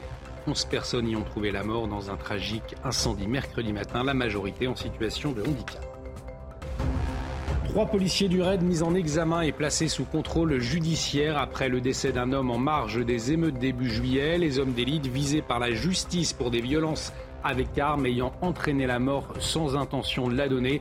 On en parle avec notre invité à 8h15, Vincent Ergot, responsable Raid Alliance. Feu vert de la CDAO pour déployer ses militaires au Niger après le coup d'État il y a deux semaines. Une force en attente ordonnée pour rétablir l'ordre dans le pays. Les précisions du général Bruno Clermont, notre consultant défense, en liaison avec nous ce matin. Et puis la Russie lance sa première sonde vers la Lune en près de 50 ans, une mission pour donner un nouvel élan à son secteur spatial dans le contexte de la guerre en Ukraine. C'est une première depuis 1976 où l'URSS faisait figure de pionnière en la matière. On va en parler dans la matinale avec Michel Chevalet dans un instant. À la une de l'actualité, donc le temps du deuil, mais aussi de l'enquête hein, en Alsace après l'incendie, je vous le rappelle, qui a coûté la vie à 11 personnes, 10 adultes en situation de handicap et un accompagnant. Euh, ça s'est passé donc à Winstenheim mercredi. Les auditions ont démarré. De nombreuses zones d'ombre restent encore à, éclaircir, hein, Marine. Oui, on sait euh, d'ores et déjà que le gîte n'était ni déclaré en mairie, ni conforme aux normes de sécurité pour ce type de bâtiment accueillant du public. Une instance chargée de contrôler euh, les bâtiments doit normalement apporter des préconisations sur la capacité d'accueil et imposer un certain nombre de règles. Alors, quelles sont les consignes et les contrôles nécessaires pour accueillir euh, du public? Élément de réponse avec Sarah Fenzari. Après le drame et l'émotion, place à l'enquête afin de déterminer les causes exactes du drame. Les enquêteurs commencent un long travail car la sécurité incendie de ces établissements est très encadrée. Il y a des contrôles, bien sûr. Donc, il y a euh, au moment de l'ouverture, mais après, il y a un contrôle régulier qui est demandé, euh, qui est fait par la commission de sécurité. Et nous, lorsque nous faisons notre suivi qualité euh, marque, nous demandons aux propriétaires de nous remettre systématiquement le dernier rapport de la commission de contrôle. En général, c'est trois ans ou cinq ans en fonction du type de bâtiment. Pour les hôtels ou les gîtes recevant des groupes de moins de 100 personnes, que l'on appelle aussi des établissements recevant du public avec un hébergement de nuit, les normes sont très strictes. Il faut au moins deux extincteurs de 6 litres dans l'hébergement, un système d'alarme audible dans tout le bâtiment et un éclairage de sécurité incendie pour indiquer les issues de secours. Dans les pièces à risque, comme les cuisines par exemple, un détecteur de fumée est obligatoire et les consignes de sécurité doivent être impérativement présentes dans chacune des chambres. Reste à savoir si l'hébergeur aura une responsabilité ou non dans ce drame. Et à la une de l'actualité également ce matin, ce nouveau rebondissement dans l'enquête sur la mort de Mohamed à Marseille lors des violences urbaines. Je vous le rappelle, dans la nuit du 1er au 2 juillet, trois policiers du RAID ont été mis en examen hier pour violence avec arme ayant entraîné la mort sans intention de la donner. Euh, Marine, les trois fonctionnaires également placés sous contrôle judiciaire. Hein. Oui, alors que le centre de Marseille était la cible de dégradation et pillage, Mohamed B est mort après euh, un malaise. L'autopsie avait révélé sur sa poitrine une trace de ce qui pourrait être l'impact d'un tir de LBD. Les syndicats de police se disent indignés. La compagne de la victime de 27 ans parle quant elle de soulagement. Explication d'Alamina Tadem et Célia Judas. Après 48 heures de garde à vue, la mise en examen des trois policiers est actée. Tous ressortent libres, mais sous contrôle judiciaire et avec quelques restrictions. Il n'y a pas de contrainte particulière, si ce n'est de ne pouvoir participer à des événements euh, tels que les émeutes, les violences urbaines ou encore les événements euh, publics. Euh. Des interdictions que condamne le syndicat Alliance présent au tribunal. J'ai pas de problème avec la mise en examen. Pas du tout. On a un problème avec les mesures de privation de liberté de nos collègues qui sont, euh, encore une fois, garants de la République. De son côté, l'avocat de la famille de Mohamed Bendris évoque de possibles poursuites vers la cour d'assises ou la cour criminelle et rappelle que pour la famille de la victime, la place des policiers du RAID n'est pas dans la rue. Il y a une autre responsabilité à part la responsabilité euh, pénale individuelle de ces policiers. Euh, placer des policiers du RAID dans la rue en pleine violence urbaine euh, nous semble et semble à Madame Zerouki euh, regrettable. Et peut-être que cela a contribué au décès de Mohamed Bendris, parce que c'est une police d'élite qui n'est pas formée au maintien de l'ordre et qui n'aurait jamais dû être envoyée dans les rues de Marseille. La compagne de la victime, elle, s'est dite, je cite, soulagée d'apprendre l'identification des auteurs, mais sollicite la requalification immédiate des faits en homicide volontaire, compte tenu du double tir dont son mari Mohamed Bendris a été victime. Toujours présumés innocents, les trois policiers du RAID sont mis en examen pour violence avec arme, ayant entraîné la mort sans intention de la donner. Et à ne pas manquer, euh, à 8h15, on va en parler avec euh, Vincent Ergot, responsable RAID Alliance. Il sera avec nous à 8h15 pour revenir euh, donc sur cette mise en examen. Et puis, on, vient de l'apprendre. Il y a quelques minutes, le taux de chômage restait quasiment stable au deuxième trimestre. 7,2% de la population active en France, alors hors Mayotte, contre 7,1% au premier trimestre des chiffres marines de l'INSEE. Hein. Oui, le taux de chômage reste inférieur de 0,2 points à son niveau d'il y a un an et de 3,3 points à son pic de mi-2015. Sur le trimestre, le taux de chômage est quasiment stable pour toutes les classes d'âge. Merci pour euh, ces précisions, Marine. L'actualité internationale ce matin, toujours marquée par la situation au Niger et surtout par ce feu vert de la CDAO pour une opération militaire. Après, je vous le rappelle, ce coup d'État, hein, il y a deux semaines, les dirigeants de la communauté économique des États d'Afrique de l'Ouest la CDAO, donc, eh bien, ils se sont euh, réunis pour rétablir l'ordre constitutionnel. Oui, le ministère français des Affaires étrangères a affirmé son soutien à l'ensemble des conclusions adoptées à l'occasion de ce sommet euh, exceptionnel. Emmanuel Macron, en vacances au fort de Brégançon, a fait un point hier soir à l'issue euh, de ce sommet avec ses ministres et l'ambassadeur à Niamey. On va en parler justement avec le général Bruno Clermont. Il est en, liaison avec nous.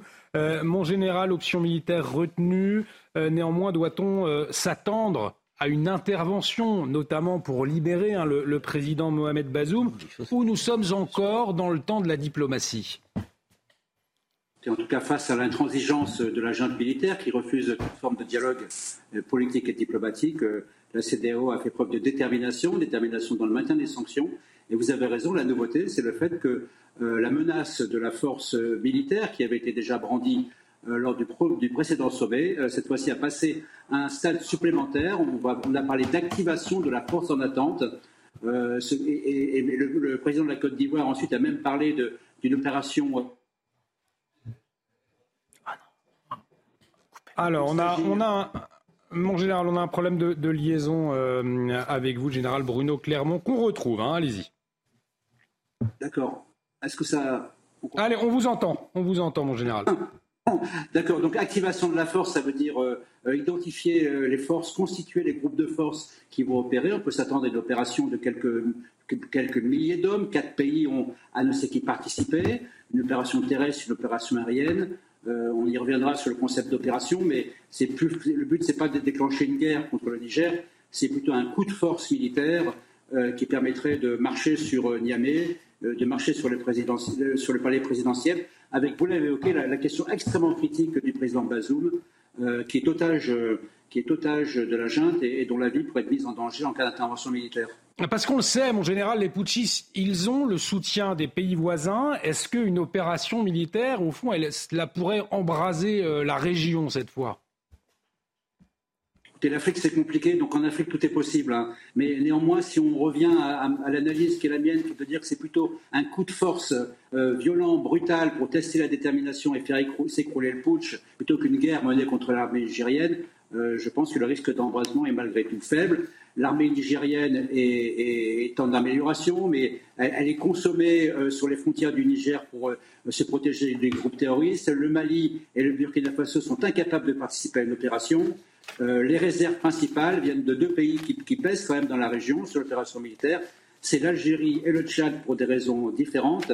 Euh, mais aujourd'hui, euh, l'épée de Damoclès, le but c'est de mettre une épée de Damoclès au-dessus de la tête de la junte militaire pour lui dire que l'opération militaire peut se dérouler et peut les chasser du pouvoir. Merci, Général Bruno Clermont, euh, pour votre éclairage ce matin dans la matinale sur la situation euh, au Niger, situation que nous suivons de très près après cette annonce de la CDAO, donc euh, favorable à une opération militaire donc au Niger. Actualité internationale toujours avec ces images aériennes, vous allez le voir, absolument terribles. Ça se passe à Hawaï, les flammes ont ravagé la station balnéaire de Laina. Au moins 53 personnes ont perdu la vie. Le bilan pourrait, lui, s'alourdir hein, dans les prochaines heures. Euh, Joe Biden, Marine, qui a décrété l'état de catastrophe naturelle. Oui, pour l'heure, euh, plus de 1700 bâtiments ont été détruits ou endommagés et 11 000 foyers et commerces se trouvaient sans électricité hier soir. L'incendie a été attisé euh, par des vents violents nourris par la force de l'ouragan Dora qui passe actuellement dans l'océan Pacifique. Il pourrait être le plus meurtrier de l'été. L'incendie qui est toujours en cours. Les explications de Fanny Chauvin. Le président américain euh, Joe Biden a décrété l'état de catastrophe naturelle, ce qui déclenche automatiquement tout un arsenal d'aide fédérale. Des hélicoptères de l'armée euh, sont euh, déjà sur place pour pouvoir aider à éteindre les incendies. Des marins de la Navy sont arrivés en renfort pour pouvoir aider à retrouver des survivants. C'est la priorité absolue. Quant aux habitants déjà secourus, eh bien, ils sont accueillis dans des centres d'hébergement. La plupart d'entre eux ont tout perdu. Leurs maisons, leurs villages ont été euh, réduits en cendres. Le feu euh, hors de contrôle a provoqué même des explosions euh, dans des stations-service et des dépôts de carburant dans les ports. Les témoins décrivent une zone bombardée en temps de guerre. Les autorités ont prévenu, il faudra plusieurs années pour tout reconstruire. Allez, on va regarder cette image à présent avant de vous entendre, Michel Chevalet. Regardez le décollage de l'engin russe vous le voyez, Luna 25 vers la Lune lancé à 10h heure française. Il doit rejoindre le satellite naturel Marine dans 5 jours. Oui, le lancement euh, de la sonde est la première mission lunaire pour Moscou depuis 1976, époque à laquelle l'URSS faisait figure de pionnier dans la conquête spatiale. Cet événement intervient au moment où Moscou souhaite renforcer sa coopération avec Pékin, alors que la Russie est en pleine tension avec les puissances occidentales du fait de la guerre en Ukraine. Michel Chevalet, on ne vous présente plus journaliste scientifique. J'ai envie de vous poser cette question ce matin. Pourquoi cette convoitise de la Lune? Parce que c'était à la mode. Il y a des modes dans, le domaine spatial, dans, les stratégies euh, euh, scientifiques. Donc, il faut bien voir. toute l'histoire de la conquête de la Lune, c'est venu d'un défi purement politique, un bras de fer entre les deux blocs, hein, l'Occident, enfin l'Amérique et puis l'Union soviétique. C'est le premier qui reste posé sur la Lune, vous vous souvenez, 61, le défi de Kennedy. Les Américains l'ont décroché du premier coup, les Russes ont ramé derrière, les Soviétiques. Quatre, quatre essais, quatre explosions de la fusée, du gigantesque fusée. Et là, en 72, c'était terminé. La Russie s'est tourné le dos à la Lune. Juste en 76, il y a eu une dernière mission où on a euh, gratté un peu le sol lunaire et on a ramené quelques grammes sur Terre. Mais c'était fini. Et ça tourné le dos. Et puis, la relance, ça a été en, en 2000. En 2000, Bush a dit Ah, attendez, on va retourner sur la Lune. Et c'est un programme Constellation, on ne savait pas trop ce que c'était. Et puis euh, Obama a dit oh non, non, ça coûte trop cher, aucun intérêt. Et puis après, je, schématise, et il y a eu Trump. Alors Trump, évidemment, il a relancé ça, et ça c'est le programme Artemis, et qui, et, qui aboutit, enfin, qui va voir, il a fallu faire une nouvelle fusée, elle a marché, une fois. Il y a une cabine, il faut se poser sur la Lune, c'est pas encore c'est très clair, 2025, 2026. C'est à la mode. Mais l'Inde veut y aller, la Chine, surtout, surtout, veut y aller, et la République arabe unie. Et donc là, bah, la Russie se disait, et nous, et nous, et nous, et nous. Bah, ils ont un programme qui date de 97, vous vous rendez compte, qui voit seulement le jour. C'est triste hein, pour la pauvre Russie. Hein. Bah, ils ont plus le savoir-faire, ils ont plus la volonté politique, ils ont plus l'argent, c'est tout une mission, vous le disiez, à la mode, mais une mission risquée ou pas? Alors, forcément. Ben oui, parce qu'il faut se poser en douceur. Euh, au pôle sud, les Russes ne l'ont jamais fait, la Chine l'a fait sur la, sur la face opposée. ça présente forcément, c'est compliqué. C'est pas aussi simple qu'on dit euh, la Lune. Hein. ça présente des risques. Bon, et là, s'ils réussissent, c'est une mission d'un an qui est purement technologique et pas du tout scientifique, et qui est surtout la démonstration que la, grande Russie, eh ben, elle est à nouveau euh, dans le spatial, alors qu'on l'avait un peu oublié au détriment. N'oubliez pas que la plupart des budgets ne sont plus civils, mais sont militaires avec la guerre en Ukraine. Merci beaucoup, passionnantes ces explications, Michel Chevalet. On va marquer une très courte pause. Dans un instant, vous le savez, on va revenir sur cette actualité. Trois policiers de l'unité d'élite du RAID mis en examen hier à Marseille. Vincent Ergotte, euh, responsable RAID Alliance, sera en liaison avec nous dans quelques minutes. A tout de suite sur CNews. De retour sur le plateau de la matinale était dans un instant notre invité Vincent Ergotte, responsable Red Alliance. On va revenir euh, avec lui sur cette mise en examen de trois euh, policiers de l'unité d'élite. Mais tout de suite, que faut-il retenir des dernières informations? On retrouve Marine Sabourin, le Flash Info. Le temps du deuil et de l'enquête en Alsace après l'incendie qui a coûté la vie à 11 personnes à Wittgenheim mercredi. Les auditions ont démarré et de nombreuses zones d'ombre restent à éclaircir. On sait à présent que le gîte n'était ni déclaré en mairie ni conforme aux normes de sécurité. Selon la vice-procureure de la République de Colmar, cette information pourrait se révéler comme un élément clé du dossier.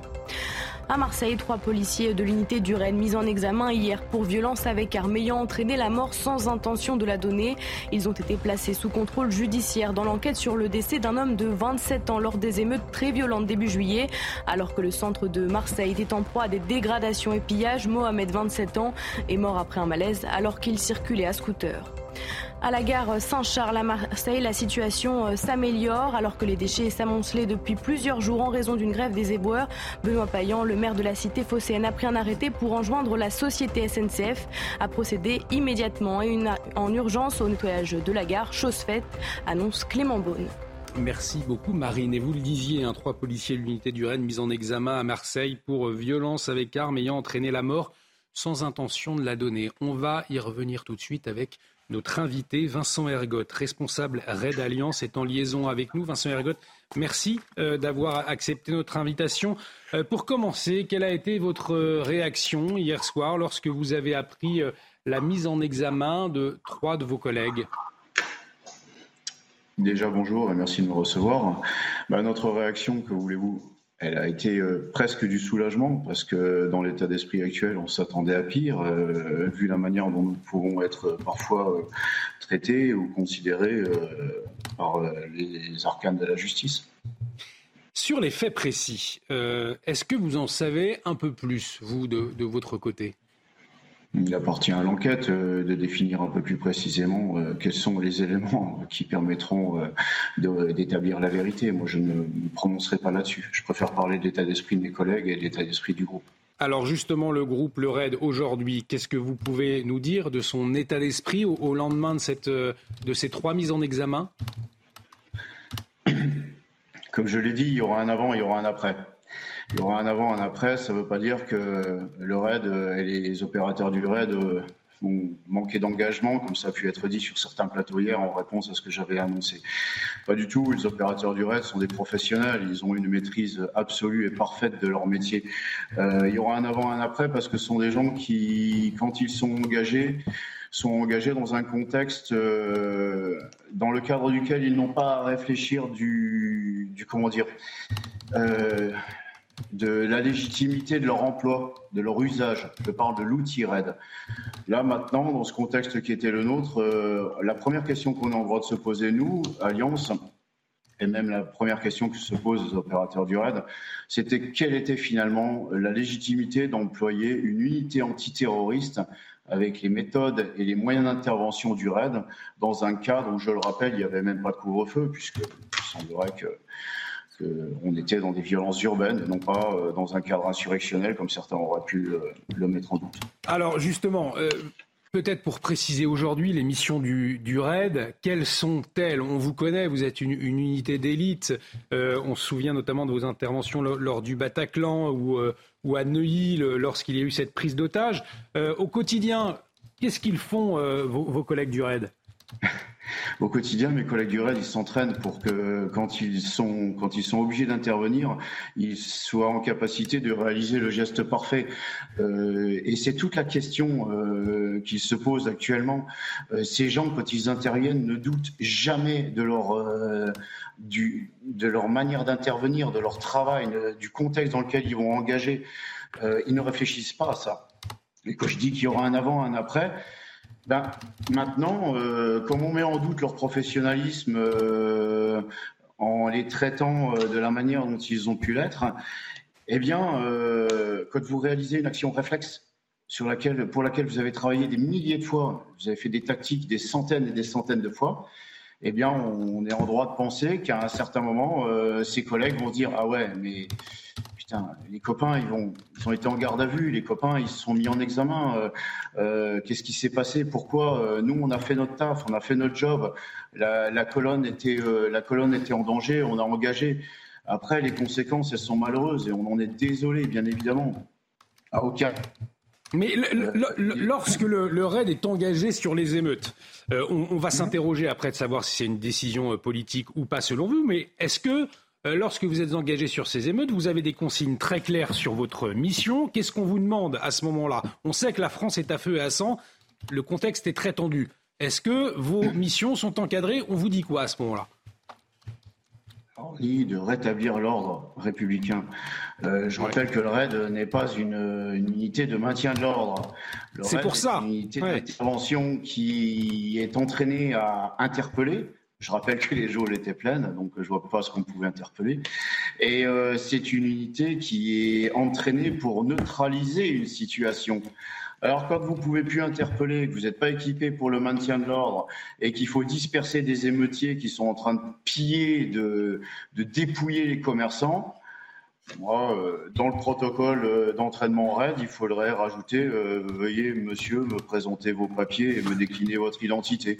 Il ne vous aura pas échappé que ce n'est pas la manière dont les collègues sont généralement engagés. Alors, pour vous, au fond, ce qu'on peut retenir lorsqu'on vous entend, c'est que c'était une décision symbolique.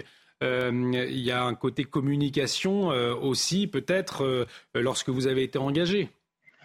Alors moi, je serais tenté de penser que le RAID a répondu au déficit en effectif de la ah, police nationale.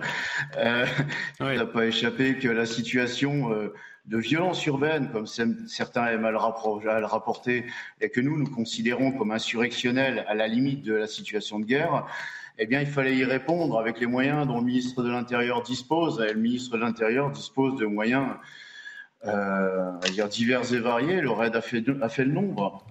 Je ne veux pas incriminer le ministre de l'Intérieur dans mon propos parce qu'il a été d'un soutien indéfectible à mes, collègues du RAID, à mes copains du RAID euh, pendant, toute, cette, euh, cette, période. Mais bon, voilà, nous, on a, on a fait le nombre, on a fait le nombre avec un moyen qui est celui du RAID. Euh, vous utilisez une perceuse et vous voulez percer du bois, vous n'utilisez pas un forêt à béton. On vous a demandé donc de, rétablir l'ordre euh, républicain. Vous avez été appelé euh, à la rescousse par l'exécutif, on l'a entendu, pour tenir le, pays en quelque sorte, rétablir l'ordre. C'est ce qu'on vous a demandé. Euh, aujourd'hui, avec ces trois mises en, examen, vos collègues, ils se sentent abandonnés. Ça fait mal au cœur quelque part. on le comprend, en tout cas, on le comprendrait. La, devise du RAID, c'est servir sans faillir. Servir sans faillir, ça sous-entend quand même que la République que l'on sert euh, ne nous lâche pas, pas, ne nous donne pas le sentiment d'être lâché. Moi, il m'appartient pas de juger euh, du système judiciaire, de la manière dont, cela fonctionne. Je suis bien mal placé pour ça. Euh, nous, nous servons la République de manière enfin voilà, on est, au service de la République. On, s'entraîne, les, collègues s'entraînent au quotidien pour être, pour être le meilleur outil qu'il soit pour servir cette République.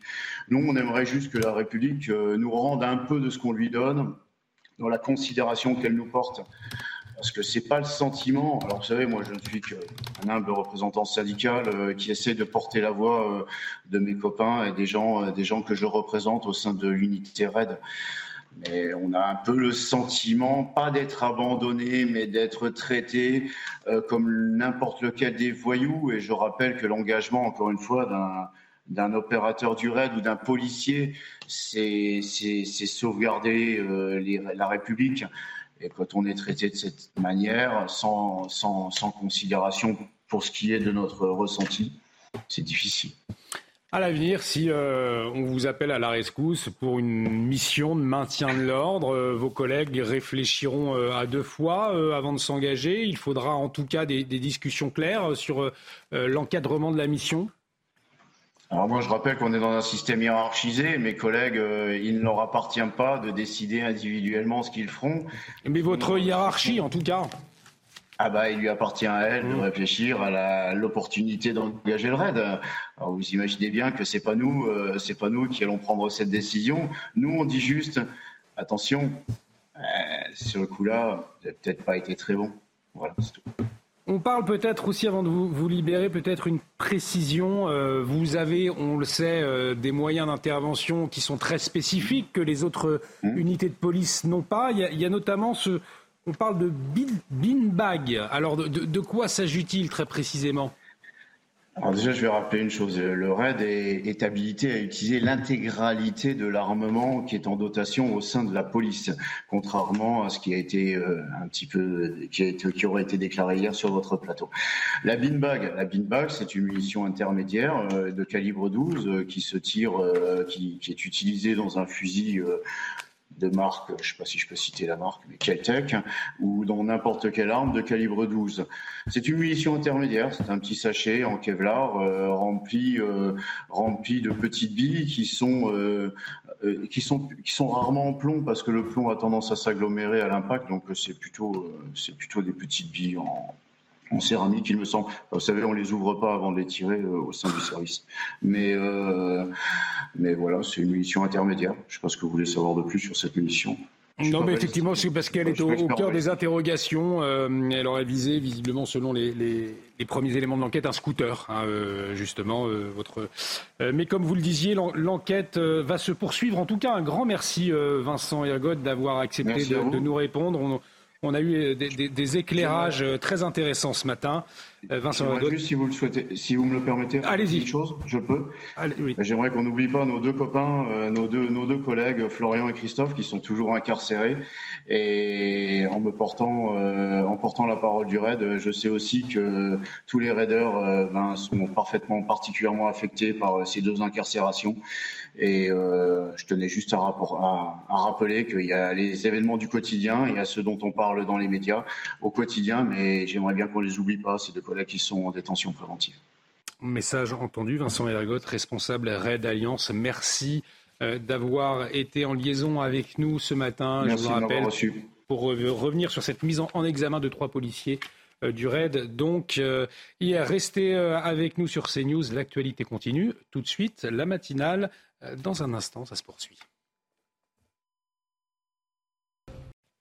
Et dans l'actualité également de ce vendredi matin, cette vidéo insoutenable, on peut le dire. Un homme frappé par quatre individus à Grigny. Ça s'est passé euh, en Essonne pour lui dérober son scooter. Vous le voyez, hein, euh, aux abords de la cité sensible de la Grande Borne, plusieurs habitants, marines, avaient d'ailleurs déjà été agressés plus tôt dans la journée. Oui, apercevant loin des forces de l'ordre, les malfrats ont pris la fuite à pied. Deux d'entre eux, dont un mineur, ont pu être arrêtés. Le récit est signé euh, Tony Pitaro. Ce mercredi, vers 19h40 à Grigny, Quatre individus circulant sur une moto et un scooter volé se dirigent vers un homme et le frappent violemment avec une arme qui se révélera être factice. Cette agression fait suite à trois autres agressions du matin, deux vols à main armée de, de stations-service à proximité. Euh, et là, il y a une enquête d'envergure qui est mise en place euh, de manière, de manière à, retrouver euh, tous les individus qui, ont pu participer à ces, à ces actes de, de délinquance. La police qui surveillait déjà la zone a pu intervenir très rapidement. Selon nos informations, parmi les quatre individus en fuite, l'un d'eux a été interpellé, comme on le voit sur cette image. Un autre individu âgé de 17 ans l'a été par la suite. Les enquêteurs les soupçonnent d'une dizaine de faits de vol. Ça s'est passé sur la RN 445, hein, qui, euh, qui est une grande avenue qui longe euh, tout le secteur de la Grande Bande. C'est vraiment le secteur, euh, on va dire, un peu privilégié des, des délinquants qui y œuvrent pour, pour s'attaquer aux forces de l'ordre et, et commettre leurs méfaits. Le ministre de l'Intérieur, Gérald Darmanin, remercie des policiers. À Grigny, comme partout sur le territoire national, les policiers, singulièrement dans cette affaire, ceux de la BAC, interviennent et interpellent courageusement pour lutter contre des délinquants violents et dangereux. Merci à eux. Ce carrefour avait déjà été au cœur de l'actualité en 2016, où quatre policiers avaient été pris pour cible par des jets de cocktails Molotov. À la une de l'actualité euh, également ce matin, ce nouveau remondissement hein, dans l'enquête concernant la mort de Mohamed à Marseille lors des euh, violences urbaines dans la nuit du 1er au 2 juillet. Trois policiers du RAID mis en examen hier pour violence avec arme ayant entraîné la mort sans intention de la donner. Oui, les trois fonctionnaires sont également placés sous contrôle judiciaire alors que le centre de Marseille était la cible de dégradation et de pillage. Mohamed B est mort après un malaise. L'autopsie euh, avait révélé sur sa poitrine une trace de ce qui pourrait être l'impact d'un tir de LBD. Euh, Tanguy Hamon, notre journaliste Polyjustice, est avec nous. Tanguy, quelles sont vos dernières informations? Eh bien, euh, les trois policiers du RAID sont mis en examen de chefs de violence avec arme ayant entraîné la mort sans intention de la donner. C'est un point important car cela montre qu'on est dans le cadre d'un homicide involontaire. Ils sont placés, vous l'avez dit, sous contrôle judiciaire. Ils ne sont donc pas en détention provisoire. Alors ces mises en examen, elles signifient que le juge d'instruction a estimé que des indices graves et concordants montrent que les trois policiers sont impliqués dans les tirs qui ont visé Mohamed Bentris. Pour rappel, il y a eu trois tirs, dont un manifestement de LBD qui l'aurait touché au thorax et qui aurait causé euh, l'arrêt cardiaque euh, qui a causé sa mort. Les circonstances des faits ont été dévoilées par le parquet hier. Mohamed Bentris a été filmé en scooter en train de poursuivre un pillard qui sortait d'un magasin. Il était tout simplement en train de voler euh, le sac d'un voleur. Et c'est en prenant la fuite, en voyant le raid, euh, qu'il a, emprunté un trottoir à contresens. C'est à ce moment-là que les policiers euh, lui ont donc tiré dessus avec des projectiles de type flashball. L'enquête doit désormais préciser quel a été le rôle précis de chacun des trois policiers mis en examen. Et enfin, il reste deux questions centrales aussi pour la suite de l'enquête. Y a-t-il eu un usage proportionné de la force de la part des policiers du RAID Et y a-t-il eu une bonne utilisation des projectiles de type flashball? Merci Tanguy pour toutes ces euh, précisions. Dans l'actualité également, ces suites euh, tragiques après l'incendie de Winstonheim. Euh, je vous rappelle, 11 personnes décédées dans ce gîte qui accueillait des personnes en situation de handicap et l'enquête, elle se poursuit, hein, Marine. Oui, tout à fait. Hein. Le bâtiment incendié, une ancienne grange rénovée, n'avait aucune autorisation pour son activité. Selon le maire, la structure n'avait pas reçu la visite de la commission euh, de la sécurité, a précisé la vice-procureure de la République de Colmar. Et on va revenir sur ce drame avec euh, notre invité tout de suite, euh, Michael Pakanowski, vice-président des pompiers Spadis. Bonjour, merci d'avoir accepté notre invitation pour nous éclairer. On le disait, l'enquête a donc démarré. Qu'est-ce qu'il va falloir déterminer à présent concernant le départ de feu Bonjour à toutes et à tous. Euh, bah, déjà, je vais présenter mes condoléances à toutes les familles parce que c'est un drame. Et un drame humain, c'est toujours compliqué pour les familles, surtout. Hein, il faut penser à eux. Euh, l'enquête, ben, l'enquête va, va, donner de nombreuses réponses hein, sur euh, comment l'embrasement a été aussi rapide et généralisé de ce type et qu'est-ce qui s'est passé au préalable? On, a vu effectivement des, des, flammes très violentes, un feu très compliqué à maîtriser pour, pour vos collègues. Comment l'expliquer? Alors, euh, il faut savoir que les pompiers sont arrivés rapidement sur l'intervention. Hein. En moins de, en moins de un quart d'heure, ils étaient sur place. Il faut savoir qu'au préalable, sur ce type d'intervention, il y a les appels au centre de traitement de l'alerte, où mes collègues donnent des conseils. Et après, il y a l'engagement des moyens. Ils partent des casernes, ils arrivent sur les lieux. Donc tout ça a été fait très rapidement et ils sont arrivés sur place il y avait un embrasement généralisé. Alors, embrasement généralisé, pourquoi et comment ça s'est déroulé? Ben, Ça, il n'y a que l'enquête qui pourra le dire. Il y a de la réglementation. La réglementation en France est assez complexe et assez bien définie. Euh, tout ça, ça va être l'enquête qui va définir euh, euh, tout ça au préalable. J'ai entendu votre la responsable des Gîtes de France expliquait assez précisément déjà comment ça fonctionnait. Alors justement, le bâtiment incendié n'avait aucune autorisation pour son activité. La structure n'avait pas reçu la visite de la commission de la sécurité. On sait qu'il y a des, pompiers hein, dans, ces commissions de, sécurité. Euh, qu'est-ce que vous, vérifiez précisément, les, pompiers, lorsque vous faites ces, visites de commission de sécurité? Alors, il y, a, des préventionnistes. Hein. Moi, je ne suis pas préventionniste. Je ne vais pas vous donner tous les éléments. Par contre, en vérification, il y a des vérifications périodiques entre 3 et 5 ans, suivant le type de bâtiment et suivant euh, la capacité de réception. Euh, dedans, bah, qu'est-ce qu'ils vont vérifier? Ils vont vérifier si euh, les extincteurs sont aux normes et sont vérifiés régulièrement par des entreprises privées. Ils vont vérifier s'il y a un système de sécurité incendie, éventuellement avec des détections euh, incendie. Donc le système de sécurité incendie, un, ça détecte, informe et permet d'intervenir pour évacuer un établissement recevant du public en cas de feu. Donc surtout la nuit. Il faut mmh. savoir que là, ben, dans, dans ce cas, il y a eu euh, un facteur aggravant, c'est le fait que c'était la nuit et que la nuit, forcément, les gens dorment. Et bah, quand les gens dorment, c'est souvent là où il y a des drames. Et c'est pour ça qu'on a autant de victimes. Certainement, c'est parce qu'ils dormaient et qu'avec les inhalations de fumée, ça peut être euh, au bout d'un moment, on est inconscient et on ne se rend pas compte de ce qui se passe. D'où l'importance des, détecteurs de fumée. Faut-il encore qu'ils soient euh, adaptés euh, au public reçu dans l'établissement? C'est pour ça que je vous parlais de système de sécurité incendie, mmh. qui est un système normé, qui est un système vérifié au même titre euh, que les extincteurs, à des périodes différentes. Hein. Le système de sécurité incendie, euh, il y a des tests avec des systèmes d'évacuation des établissements. Et ça, c'est fait tous les 3 à 5 ans, suivant le type de bâtiment. Alors là, je ne peux pas vous dire hein, ce que c'était, euh, dans quelles normes ils étaient rentrés, qu'est-ce qui était comme euh, système. tout ça, c'est l'enquête qui va le définir. Il faut savoir que nous, quand on est arrivé, vu que c'était un embrasement généralisé, mes collègues, euh, forcément, on a une marge générale des opérations, on fait une reconnaissance. Donc là, bah, la reconnaissance a été vite fait, vu que c'est un embrasement généralisé. Les sauvetages, si on peut, sur un embrasement généralisé, c'est très compliqué. Après, on fait un établissement et l'attaque du feu. Et l'attaque du feu a été euh, fait rapidement. Et je félicite tous mes collègues pour l'intervention rapide et, ça, pourrait être dramatique sur de nombreux incendies. Moi, j'ai eu plusieurs incendies où il y a eu des décès. C'est toujours, euh, comment dire, pour les pompiers, c'est toujours euh, compliqué pour nous parce que nous, on est là pour sauver les gens et quand on n'y arrive pas, c'est, on a toujours du mal et c'est toujours compliqué la suite.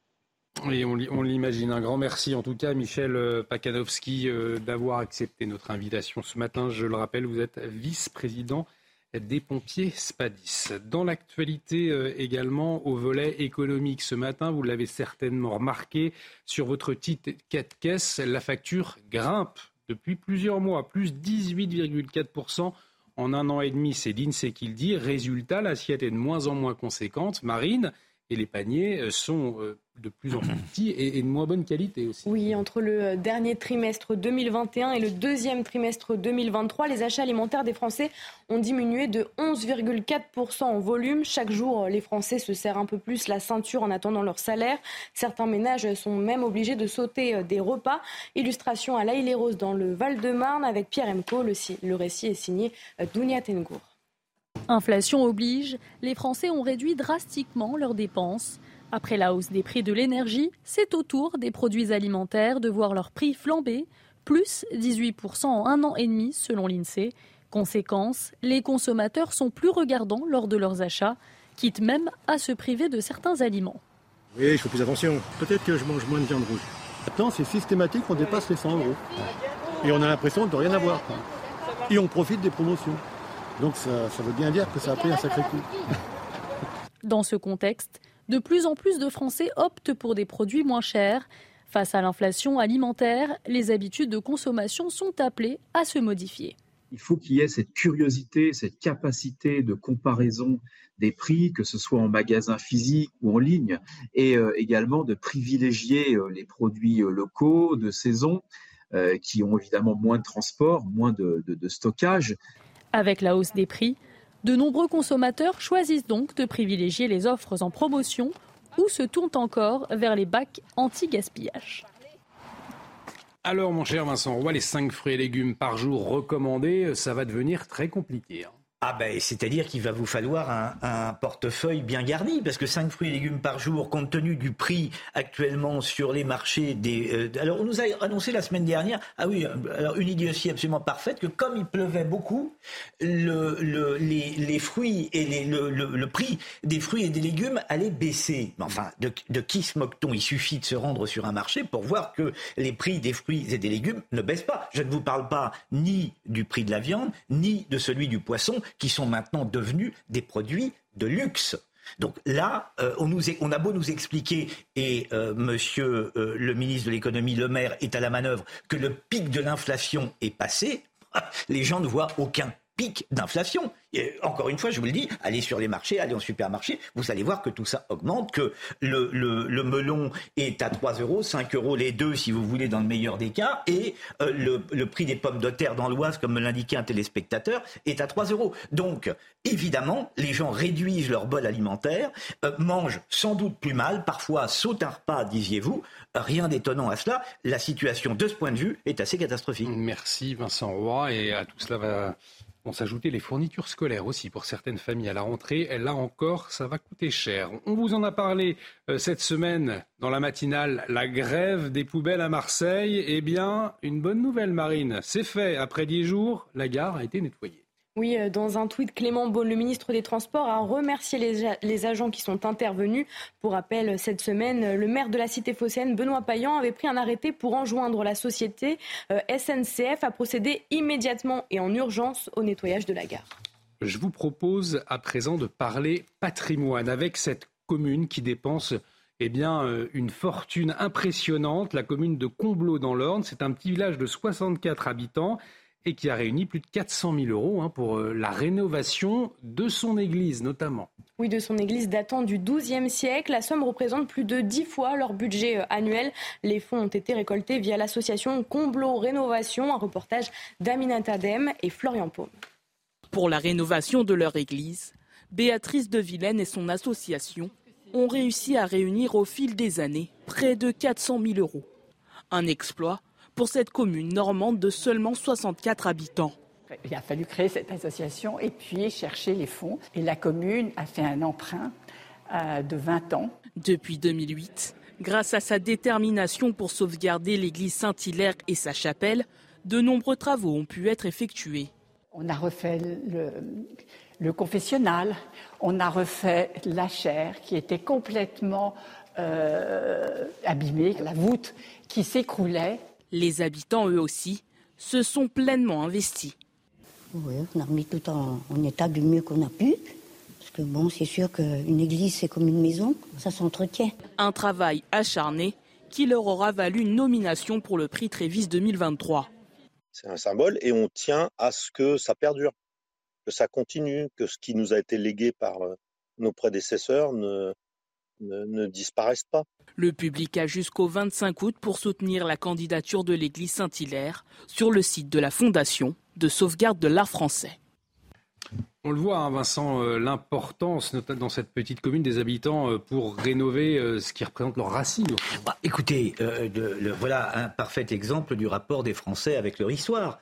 il, est, il, est, bien évident que c'est absolument capital. Regardez les, paysages français, regardez les villages français. Voilà, il s'avère que on y trouve des églises. J'invente rien. Que ces églises participent de, alors vraiment carrément de notre histoire, de nos traditions, et qu'il faut à toute force, évidemment les préserver. Ça, ressort de, l'évidence. Enfin, on a l'impression de balancer des, évidences alors que euh, euh, véritablement, voilà.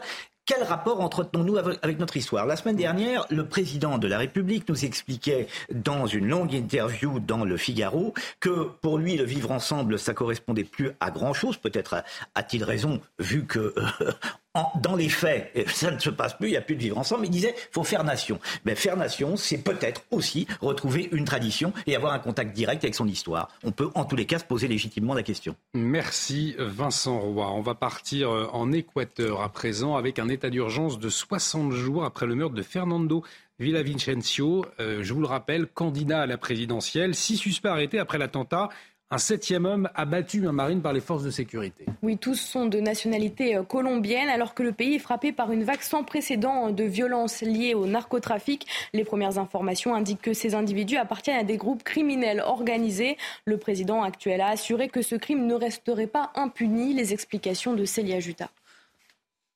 Il n'aura fallu que quelques heures pour arrêter les tueurs présumés de Fernando Villavicenzo. Pour que ce crime ne reste pas impuni, des moyens considérables ont été déployés. Les forces armées ont été mobilisées et le FBI sollicité sur cette enquête. Pour l'heure, selon les autorités, les six personnes arrêtées ainsi qu'un septième assaillant abattu par les forces de l'ordre sont toutes de nationalité colombienne et appartiennent à des groupes criminels organisés. Le personnel de la police scientifique a bouclé la zone située à l'extérieur du lieu où il a été assassiné et de la clinique où il a été transféré afin de recueillir des preuves. Et ils ont trouvé une arme à feu qui, après des tests balistiques, a été confirmée comme ayant été utilisée dans l'attentat. Quelques jours avant sa mort, Fernando Villavicenzo dénonçait d'ailleurs les menaces dont il faisait l'objet. Le pays a eu connaissance par les médias d'un rapport de police dans lequel il est révélé une menace très sérieuse de l'un des patrons du cartel de Sinaloa. Je fais référence à Tito, contre moi et mon équipe de campagne.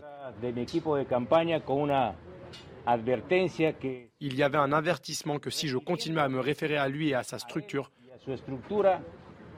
il s'en prendrait à ma vie. Depuis cette attaque, le pays a instauré l'état d'urgence pour une durée de 60 jours afin de garantir la tenue des élections. Malgré l'assassinat de Fernando Villavicenzo, portant à trois le nombre d'hommes politiques tués ces dernières années, la date du premier tour du scrutin est maintenue au 20 août prochain.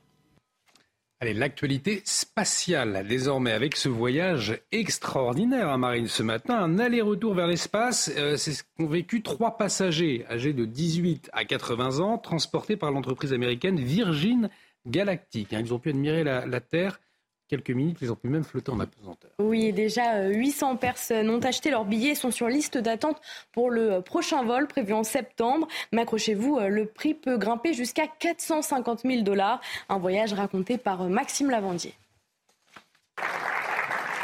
À leur arrivée, ils sont applaudis comme des héros. John Goodwin, Kesha Shaaf et sa fille Anastasia Myers ont été les premiers touristes spatiaux envoyés par le milliardaire Richard Branson et sa société Virgin Galactic. C'était une expérience complètement surréaliste. C'était sans aucun doute le jour le plus excitant de ma vie.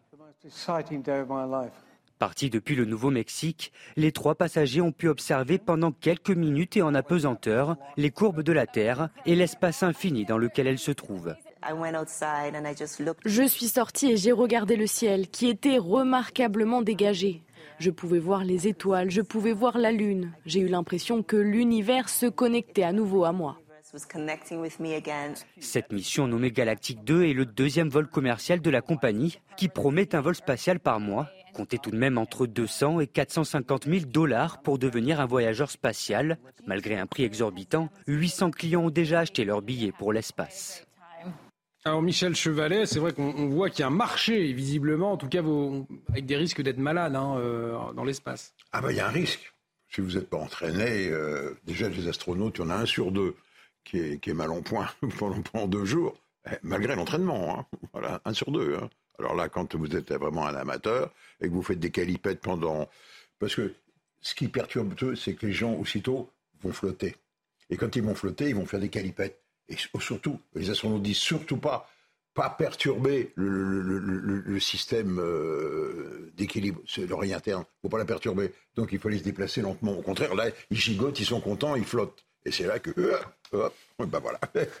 Donc ils ne, se sont pas, ils ne sont pas attachés au fond. Euh, ils se détachent. Ils se détachent. Si, ils se détachent pendant le vol. Là, ils se détachent dès, dès, qu'ils voient que tout flotte autour et qu'ils sentent que le corps se soulève du siège. Immédiatement, ils enlèvent, ils enlèvent la ceinture et puis après ils la remettent quand on va rentrer dans l'atmosphère. On n'est pas satellisé. Hein. On fait une boucle, on monte à 100 km d'altitude pendant 3-4 minutes. on, flotte, et puis après, ben, on va être plaqué sur le siège dans la rentrée dans l'atmosphère. Et la deuxième, la deuxième façon d'aller dans l'espace, alors c'est vraiment c'est du sérieux, c'est du lourd, c'est la cabine spatiale, c'est ce que fait SpaceX. SpaceX, il vous met en orbite autour de la Terre pendant 4-5 jours, c'est du camping. Hein. C'est pas très confortable, hein, c'est du camping. Hein. Euh, parlons pas des toilettes, de, l'hygiène, bon, et des odeurs.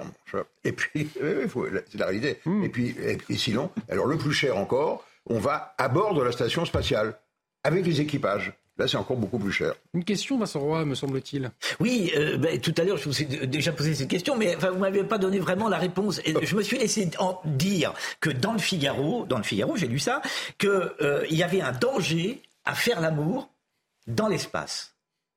Alors, je sais pas. Alors, la question, c'est est-ce qu'on l'a fait ah déjà? Alors, il semblerait, non, côté américain très prude, et puis il y a des caméras partout, ils sont suivis en permanence.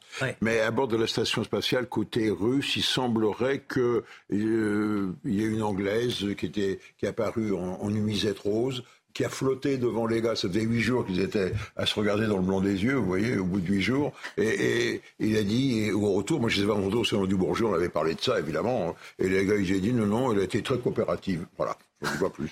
Eh bien, euh, vous vous poserez... Vous restez très prudent. Hein vous, vous, restez très prudent. Je n'ai pas la preuve. J'ai pas la preuve.